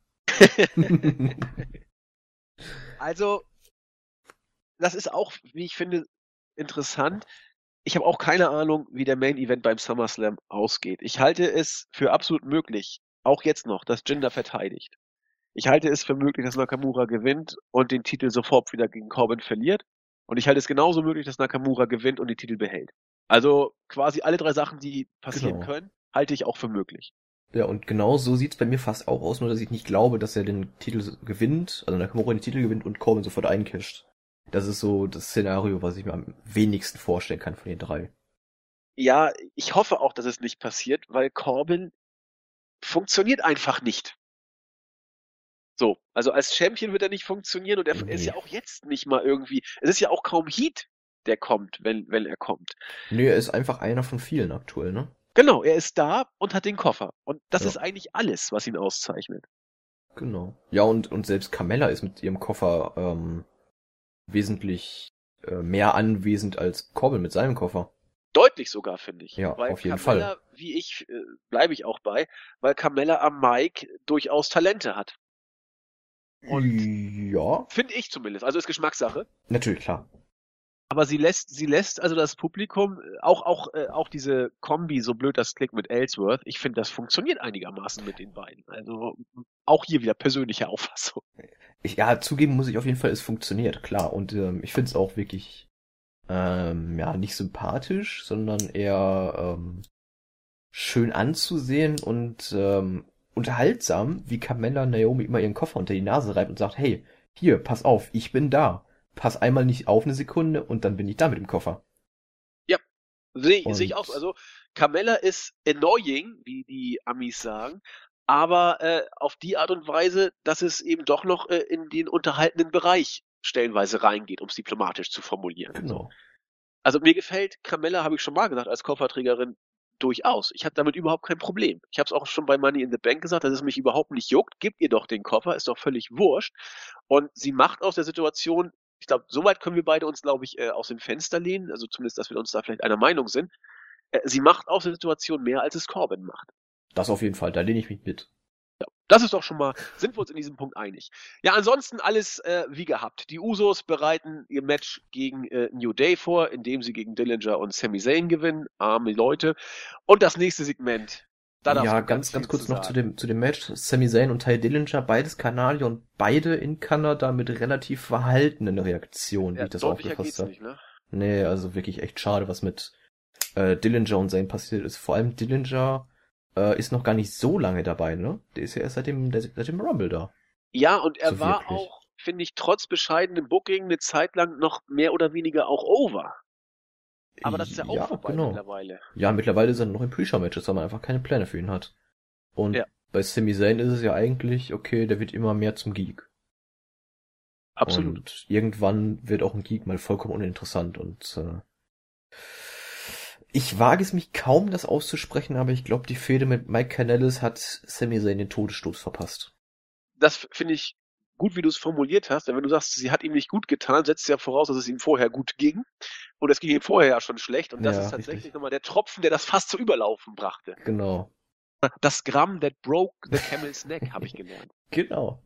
Schöner ja? Spruch. Und äh, so hart es klingt, pack Zane zurück zu NXT. Ja, auf jeden Fall. Und Dillinger gleich mit. Denn wir haben, ich weiß noch, als wir den Superstar Shake-Up haben, ich habe mich damals weit aus dem Fenster gelehnt, habe gesagt, Sami Zayn, der Wechsel zu SmackDown wird Gold wert für ihn sein. Pustekuchen. Naja, man hätte viel mit ihm machen können. Man äh, hat die Möglichkeiten. Sami Zayn ist wrestlerisch einer der talentiertesten, die man bei SmackDown hat. Also absolut. Dream Match wäre gewesen Sami Zayn gegen Nakamura. Und jetzt, wo ich drüber nachdenke, es ist ja noch nicht ausgeschlossen, noch nicht völlig. Es ist unwahrscheinlich, aber vorstellbar trotzdem. Ja, ähm, aber wenn müsste die Bühne ja auch stimmen dafür. Das wäre ja kein, kein Main-Event-Match. Naja, gut, also die Frage ist natürlich, was machst du jetzt mit Sammy? Wenn du, wenn du ihn irgendwie noch pushen kannst. Ich habe keine Ahnung, wie man sich's vorstellt, aber wenn man ihn irgendwie noch pushen kann, könnte ich mir tatsächlich vorstellen, ähm, dass das Match dann doch recht wichtig werden könnte. Aber es ist halt ziemlich unwahrscheinlich, wenn man bedenkt, wo Sammy Zayn aktuell steht. Ja, aber dann musst du es ja auch auf lange Sicht erstmal versuchen. Du kriegst ja Sami Zayn ja, nicht durch zwei, drei Siege auf einmal. Nee, nee, nee, absolut nicht. Du brauchst das dafür ist, schon ein paar Wochen. Genau. Und, und dann gebe ich dir ja auch recht. Zayn gegen Nakamura, Zayn gegen Styles. Also, da kannst du ja richtige Feste noch draus Du kannst mit Zayn richtig gute Feuerwerke abliefern. Absolut. Also, absolut kein Problem. Die, die, das Problem an der Sache ist halt nur seine Darstellung aktuell. Und, ähm, ja. Aktuell ist auch gut. Ja, aktuell schon seit längerem. Ähm, es, es wäre ein Traum, wenn man es bis WrestleMania hinkriegen würde. Sage ich jetzt mal so. Ohne irgendwas andeuten zu wollen. Das wäre ein Traum. Aber, Aber es, ich bin da sehr skeptisch, auch wenn ich wirklich drauf hoffe. Träume sind ja manchmal Schäume oder was kann ich noch? Äh, die Botschaft höre ich wohl, allein mir fehlt der Glaube und so weiter und so fort. Genau. Ähm, Fashion Files gehören dir. Ah, großartig, großartig. Ich, ich liebe die Fashion Files. Ähm, ja, wieder The Fashion Peaks wieder schön, schöne ähm, ja, Anspielung auf Twin Peaks. Ähm, wie war das? Die, äh, die, die, die. Oh, jetzt habe ich den, den Wortlaut vergessen. Was äh, Fandango gesagt hat, warum er bei den Aliens geblieben ist. Es gab auf jeden Fall Gelächter aus dem Publikum, als er es erklärt hat. Ja, es war irgendwas mit ähm, analen Sonden oder irgendwie sowas. Aber er hat sich dann doch verbessert, oder? Genau, nicht? er hat sich dann noch verbessert zu Kleiderschränke. Genau. das fand ich großartig.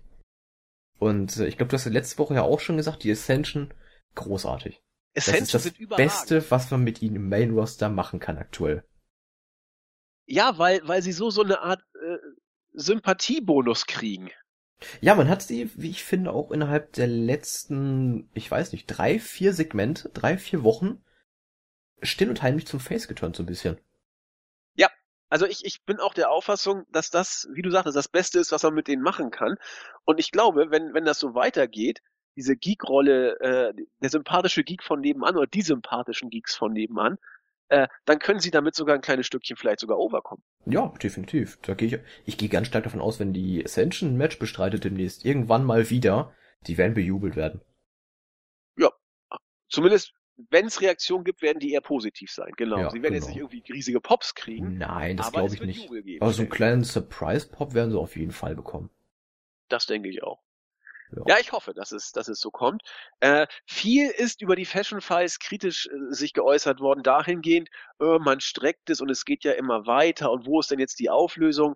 Äh, ich bin mittlerweile so weit, darauf kommt es gar nicht mehr an. Äh, das ist ein Segment um des Segments willen und ich finde das völlig okay. Es ist gar nicht wichtig, genau. wann und wie das aufgelöst wird. Es ist einfach da. Es ist ja auch kurz. Es tut ja auch keinem wirklich weh letzten Endes.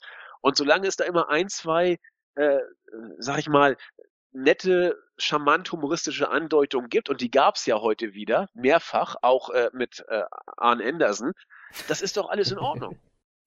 Ja, an Anderson war auch super. Also, großartig, der Kerl. er wollte, er wollte was zu essen haben. Genau, er wollte was zu essen haben und ähm, die Anspielung vorher von Fandango, er kann in die Zukunft sehen und der nächste, der durch die Tür kommt, hat Tully, das Pferd von äh, Fandango, getötet. Kommt an Anderson rein und wird darauf angesprochen und denkt natürlich erstmal an seinen ehemaligen Tag-Team-Partner. also, es ist echt super, diese ganzen Anspielungen, die mittendrin versteckt sind. Und generell, ähm, ich finde so diese Geek-Rolle, die sie haben, und die haben sie ja nun mal, äh, sowohl Brisango als auch die Ascension, das muss nicht unbedingt was Schlechtes sein. Nein, es gibt auch liebe Geeks. Ja, natürlich. Und äh, diese Geek-Rolle von Brisango und Ascension, die gefällt mir super gut. Und das ist ein Segment, wo ich mich jede Woche wirklich drauf freue. Ja, ich kann es nachvollziehen. Ich bin auch ein Befürworter dieses Segments. Und nicht nur, dass da so kleine lustige Sachen sind, wir sind ja auch Meister der Überleitung. Denn wie wir ja wissen, Arn Anderson war ja ein Teil der Four Horsemen.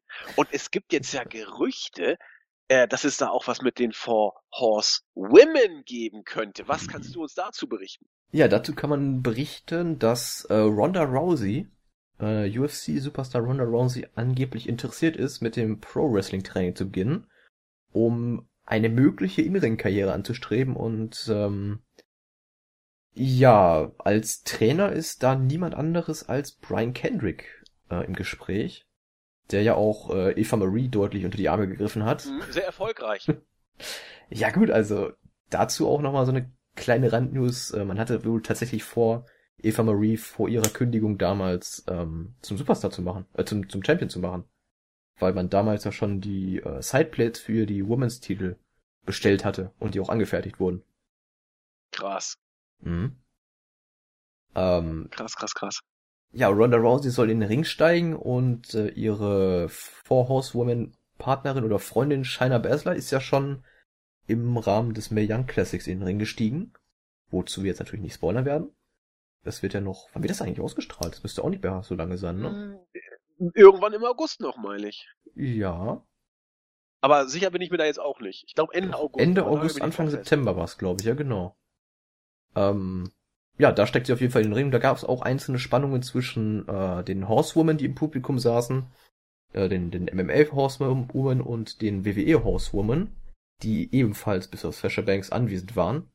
Welche Und- sind Charlotte, äh, Bailey, äh, Becky Banks und Sasha, und, genau. äh, hier Rotschopf, ähm, Becky Lynch, ja. Becky Lynch, genau.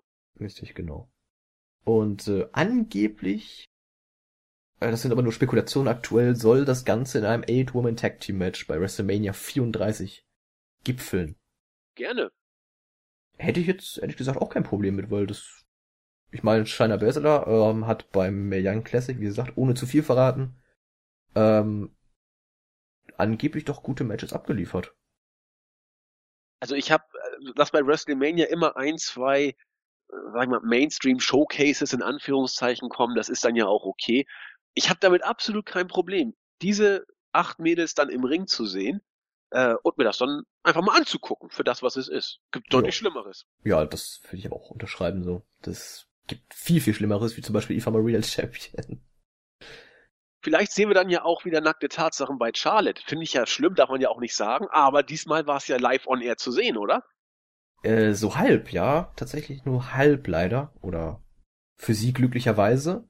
Ähm, ich guck mir gerade, ich bin gerade im Bericht drin und scroll immer so ein bisschen mit.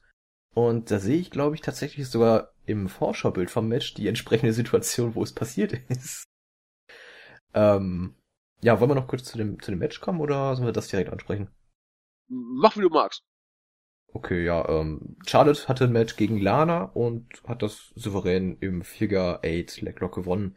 Nichts Wildes, nichts Großes. Ähm, was halt wirklich aufgefallen ist, war der kurze Moment, als Lana, ich glaube, es war eine Sunset Flip Powerbomb oder irgendwie sowas. Oder ein Einroller oder irgendwie sowas hat sie vor und Charlotte ähm, wollte sich nicht einrollen lassen und ist stehen geblieben, wobei Lana dann wohl mit der Hand abgerutscht ist und Charlottes Hose ein wenig nach unten gezogen hat so dass die Fans und auch der Referee, wie ich das sehe, der auch schön dahinter stand und guck, geguckt hat, ähm, ja, einen perfekten Blick auf den Vollmond hatten. Und ähm, ja, das ist eigentlich soweit, was man zum Match sagen konnte. Ist eigentlich nichts Großes gewesen. Ja, Lana war relativ over, habe ich nur gemerkt. Also es gab immer noch ähm, Anfeuerungsrufe für Lana, warum auch immer. Ähm, ja. Aber es ist, wie es ist. Genau. Ja, Shane, Styles und Owens, ich passe es mal zusammen, haben ihr Match bei beim SummerSlam aufgebaut. Owens war, war großartig in dieser Promo wieder, hat auch lustige Materialien zutage getragen, wo äh, daraus ersichtlich wurde, dass Shane eigentlich so richtig mit äh, Objektiv und Referee, naja, ist nicht so seine Sache. Äh, ja, nettes Segment. Wie gesagt, Owens war mit Abstand der, der stärkste hier im Ring. Promotechnisch sollte auch keinen überraschen. Äh, Lana und Tamina haben ein merkwürdiges Segment backstage gehabt, wonach jetzt deutlich wurde, dass Lana ja nun überhaupt nicht so gut wresteln kann wie Tamina und deswegen soll jetzt Tamina helfen, ein Titelmatch zu bekommen. Was ja, soll uns also, das sagen? Tamina ist da wohl, äh, wenn die im Ring steht, fünf Sterne Matches regnet es da nur noch. Absolut. Aber ich meine, wie willst du denn da jetzt äh, vorziehen? Lana oder Tamina? Wer ist denn da jetzt von beiden nun? Äh, also ich glaube, Tamina ist sogar weniger schlecht als Lana im Ring. Ja, ich würde da nicht, ich würde, wie du schon sagtest, nicht nach äh, wer ist besser im Ring gehen, sondern wer ist weniger schlecht im Ring. Genau. ja, ich finde auch die Logik von Tamina super. Äh, Lana, du hast es alleine geschafft, ein Titelmatch zu bekommen, jetzt hilfst du mir meins zu bekommen. Genau, läuft. Ja. Völlig verwirrend. Ich äh, stand mit offenem Mund vorm Fernseher und dachte, ja, macht Sinn, aber sie werden schon wissen, was sie tun. Äh, lassen wir es mal lieber. Ja. Ansonsten war SmackDown die Show, wo der Champion immer verliert diese Woche. Zunächst mal hat Carmella ein Match gegen Naomi, die aktuelle Championess, ja gehabt und dieses Match tatsächlich gewonnen. Hintergrund natürlich nicht clean, ist ja logisch, dass das nicht clean äh, über die Bühne ging. Aber Ellsworth kam wieder und wurde doch tatsächlich eher bejubelt, als dass er ausgebuht wurde. Ich glaube, ich habe die Reaktion war jetzt nicht überragend gut, aber es waren es war doch Jubel, oder? Es war, ich dachte eher, das ist so ein, so ein Jubel gewesen äh, im Sinne von, hey, guck mal, da ist James Ellsworth. Genau, so positive Überraschung eher. Ja, genau. Aber immerhin, gibt Schlimmeres, das hat... Ja, gibt, gibt Schlimmeres zum Beispiel gar keinen oder Buchrufe. Genau. Aber selbst Buchrufe ist ja eigentlich das, was man erzielen möchte. Richtig. Aber im Fall Ellsworth konnte Naomi ablenken, das hat Carmella dann zum Superkick ausgenutzt und entsprechend das Match gewonnen. Soweit, so gut. Backstage genau. war Interessant, interessant vielleicht noch ganz kurz, ja? ähm, Ellsworth war nicht von Anfang der Show unter dem Ring, sondern wurde vor diesem Match äh, von etwa, ich glaube, zehn Security-Leuten, die komplett in schwarz gekleidet wurden, unter dem Ring versteckt. Wie, wie, wie? Ja, ich glaube in dem, in dem Backstage-Segment, vor dem Match auf jeden Fall, haben ihn sechs Leute oder sieben Leute komplett in Schweiz, äh, schwarz bekleidet äh, unter den Ring versteckt. War denn Ellsworth zu sehen? Fürs das Publikum? Oder ich meine, weiß ich nicht genau. Verstecken heißt ja verstecken, dass man ihn nicht sieht. Genau, ich, ich tippe mal, dass er auch einer von denen gewesen ist, die in schwarz gekleidet ist. Genaue Informationen hat man natürlich nicht. Ach so. Ähm, ich gehe mal davon aus, dass er die Kleidung dann unter dem Ring getauscht hat oder sowas. Ja, aber sonst wäre es ja doch eher witzlos gewesen. Ellsworth ja. wird zur, von der Security in den Ring gepackt, taucht auf, oh, Ellsworth ist da. Ja, das wäre genau. so leicht gestört. Ja. Okay, also Ellsworth ist wieder zurück. Äh, ich kann nicht sagen, dass ich ihn vermisst habe. Ich kann auch nicht sagen, dass er mich stört. Also ich habe überhaupt kein Problem mit ihm, muss ich sagen. Nö, ich bin auch ganz neutral. Es ist, er ist halt das Anhängste, sag ich mal so ein bisschen, von Carmella. Genau. Und ich finde, die beiden funktionieren, je öfter ich sie sehe. Sie nerven nicht. Das ist positiver, als es auf den ersten Blick klingt. Vieles nervt. Die beiden nerven mich nicht. Ich weiß, dass sie viele nerven. Kann ich auch verstehen. Wie immer, Ansichtssache. Genau. Ja, Nakamura hält eine Standard-Face-Promo. Äh, Face Gibt's dazu noch was zu sagen?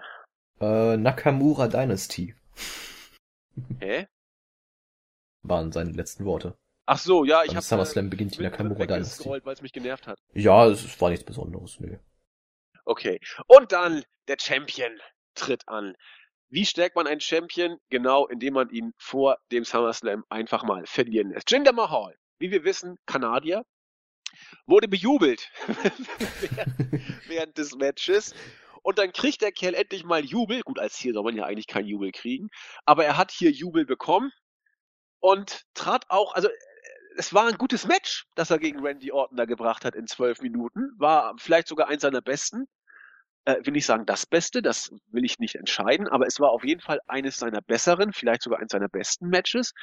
Und er hat gegen Randy Orton verloren. Während des Matches war das Publikum doch relativ deutlich pro Jinder. Das hat man gemerkt. Und ja, es wirkt jetzt eben so das erste Match, wo wirklich Jinder und Orton aufeinandertreten und kein anderer dabei ist. Da stellt Randy Orton mal klar, wie hier die Fronten verlaufen und wer hier der eindeutig bessere Sieger ist. Also dusseliger hätte man Jinder nicht zum Slam schicken können, oder? Nee, überhaupt nicht. Ähm, ich als Jinder-Fan muss auch ganz klar sagen, ich bin dagegen, dass man diese Darstellung so durchzieht. Ja, Und- ich als Nicht-Jinder-Fan bin aber auch dagegen, weil es dusselig ist. Ja, ist es auch. Ähm, die Fehde, ich meine, man geht mit der Mentalität wahrscheinlich ran, die Fehde ist vorbei, jetzt kann Orton gewinnen. Weil ist ja eh egal. Gibt Genau. ja kein Titelmatch mehr. Und äh, genau das verstehe ich nicht, weil der, der Champion sollte ja derjenige sein, der über allem steht. Und äh, Ja. das hat man in diesem Falle nicht gemacht. Nö. Mal abgesehen davon, dass ich natürlich mit dem Eingriff der äh, Singh Brothers gerechnet habe, weil ja so oft während der Show schon gesagt wurde, okay, ja, die Singh Brothers sind verletzt und können heute nicht hier sein. Hat man, glaube ich, drei oder viermal gesagt. Was ja eigentlich bei der WWE immer heißt, okay, ja, die tauchen auf. Und Stimmt. keiner rechnet damit. Also ich find's auch extrem dusselig, ganz ehrlich, das so, so zu machen, weil so wird einfach Jinders Regentschaft als Betriebsunfall dargestellt. Ne? Er hat nur gewonnen, weil er immer seine illegalen äh, Komparsen da hatte, sei es hier Great Khali oder die Singh-Brüder und sobald die mal nicht da sind, hat Jinder auch schon keine Chance mehr. Das ist das Bild, das hier gemalt wird. Denkbar unglücklich vor dem großen Sommerparty-Pay-Per-View. Gut, man wird sich dabei seinen Teil denken. Bedauerlich auch, dass Jinder richtig gute Reaktionen gezogen hat und auch ein richtig gutes Match gewirkt hat. Kaum geht's mal bergauf für ihn, muss er, muss er verlieren. Aber es ist, wie es ist. Randy Orton wird uns suggeriert, ist eigentlich der tolle Typ. Äh, dass er danach noch von Rusev angegriffen wurde. Was soll der Geiz? Die beiden haben ja auch noch ein Match beim SummerSlam. Insofern haben wir elf Matches, die fix sind. Ganz sicher wird noch Ambrose und Rollins gegen Cesaro und Sheamus dazukommen. Und irgendwas wird auch noch dazukommen. Ob das jetzt noch Miss gegen, äh, gegen hier unseren fröhlichen Jason Jordan ist oder noch irgendwas ganz anderes. Ob das Tag Team Match jetzt komplett raus ist, äh, wegen, wegen der Verletzung von Dawson, also dieses Six Team Tag Team Match zwischen den Hardys, äh, The Club und Dash und Dawson. Weiß ich jetzt nicht, ob man da jetzt noch ein normales Singles Match draus macht oder ob man es komplett wegfallen lässt. Also ein Match kommt ganz sicher, vielleicht noch ein zweites, dann haben wir 13 Matches. Alte Taube, oder? Hui, wie viel hatten wir bei WrestleMania? Auch 13, ne? Insgesamt mit der Ich Pre-Show hab's nicht zusammen? gezählt, aber guck Ich mal guck bitte mal nach. Es nach, war ja. auf jeden Fall WrestleMania war für mich stellenweise als Marathon nicht mehr zu schauen. Ja. Äh, aber es kommt hin mit 13 Mal. ja, es waren tatsächlich auch 13 Matches inklusive drei Pre-Show-Matches. Inklusive, genau. Also Inklusive, insgesamt genau. 13, richtig. Ja. Ja, Freude, Freude. Da gibt's was zu gucken. Boah, ja, äh, ich bin relativ froh, dass das nur äh, ja viermal, dreimal im Jahr passiert. Zweimal im Jahr? SummerSlam, so WrestleMania? richtig lang ist. Genau.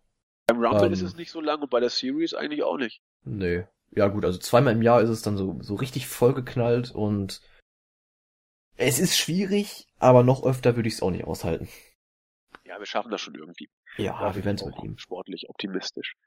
Äh, es ist nur deswegen auch so schwer, weil wir derzeit sehr, sehr viel gutes Wrestling haben. Zum Beispiel in Japan. Wir haben es ein, zwei Mal äh, angeteased und ich äh, nutze das Forum auch gnadenlos aus, um Weiterwerbung für New Japan zu machen.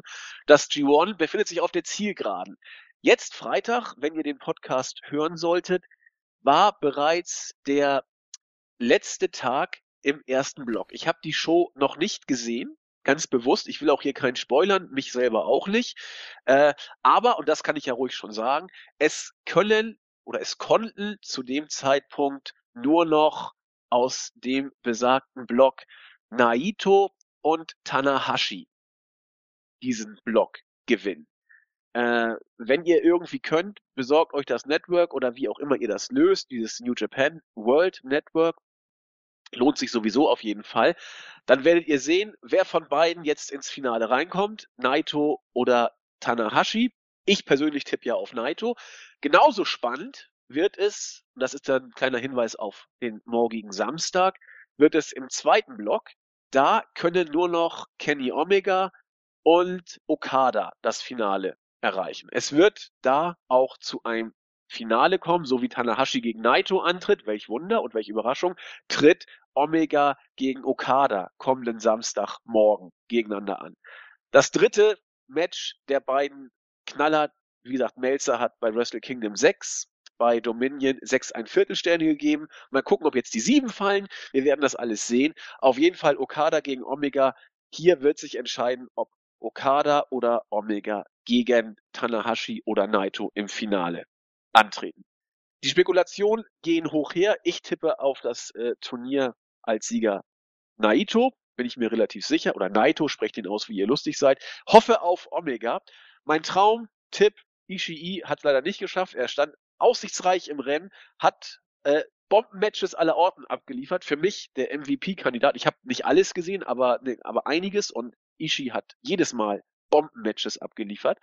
In diesem Sinne, um euch mal ein bisschen heiß zu machen, guckt am besten heute Freitag äh, den letzten Block nochmal nach. Tanahashi gegen Naito und auch viele andere gute Matches. Äh, gute Matches werden da sein. Ishii wird antreten. Äh, noch viele andere. Äh, ich weiß gar nicht. Ja, Zack Saber Jr. ist dabei. Also da gibt es einiges. Und morgen, wie gesagt, der zweite Block mit äh, Omega gegen Okada. Auch da viele andere gute Worker. Suzuki wird nochmal antreten. Lasst euch nicht entgehen. Wenn ihr mal reinschnuppern wollt, da wird noch ordentlich was kommen. Andererseits, äh, die haben ein zweiwöchiges knallhartes Turnier hinter sich. Man merkt, dass sie, wie Melzer sagt, banked up sind zum Teil. Aber die werden sich jetzt gerade auf der Zielgeraden nochmal richtig das Met verprügeln und Omega und Okada. Ja, ich, ich habe irgendwie ein komisches Gefühl. Äh, eigentlich muss es eine Bombe werden, aber vielleicht machen sie irgendwie auch ein 10-Second-Screw oder sowas. Ich will es nicht glauben, ich will es nicht hoffen. Äh, aber jetzt, wo ich drüber nachdenke, halte ich es gar nicht für ausgeschlossen, weil nach zwei Hammer-Matches muss doch irgendwas anderes Besonderes kommen. Vielleicht machen sie das. Wie dem auch sei, seid neugierig und guckt's euch an. Sonntag dann das große Finale. Wer wird das G1 gewinnen? Und der wird mit ziemlicher Sicherheit auch bei Wrestle Kingdom auf äh, Titelmatch gebuckt werden. So war es zumindest die letzten Male immer. Wie gesagt, Omega letztes Jahr hat das äh, G1 für sich entscheiden können und trat dann gegen Okada bei Wrestle Kingdom an. Mal schauen, ob es diesmal wieder so kommt. Also hier werden die Weichen gesetzt. Schaut einfach mal rein. Durch sind wir, ne? Wir sind durch, ja. Und fertig mit Podcast sind wir wohl auch. Ja. Abschließende Worte? Ähm, ja, man könnte vielleicht noch so einen, so einen kleinen, äh, so eine kleine Wertung einführen. Wie gehypt bist du auf den SummerSlam aktuell? Auf einer Skala von 1 bis 10? Ah, schwer, schwer, schwer. Weil es, also wenn ich mir die, die Anzahl der Matches anguck, bin ich so gehypt wie vor einem Arbeitstag, weil es Arbeit wird ein Stück weit.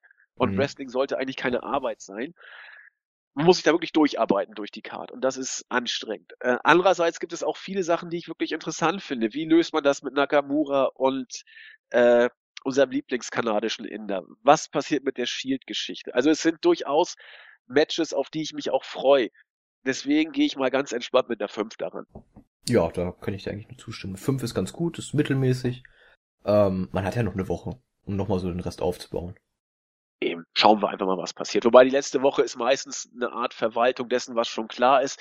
Bei The Shield bin ich gespannt. Rettet man sich über die Zeit oder macht man tatsächlich äh, nochmal so einen besonderen Storyline-Wendungsengel da rein? Werden wir sehen. Aber mit einer 5 bin ich dabei. Durchschnittlich sind wir uns beide einig, was den Hype-Faktor angeht. Ja, genau. Äh, bleibt auf jeden Fall gehypt. Wir sind es noch nicht so ganz, aber wie gesagt, Wrestling ist gut. G1 ist super. SummerSlam kommt auch so häufig nicht, genau einmal im Jahr. Schaut euch einfach an und ja, genießt es oder aber wie auch immer. Wir sind durch, ne? In diesem Sinne. Wir sind durch, jawohl. Habt ein schönes Wochenende und wir hören uns wieder. Tschüss. Tschüss.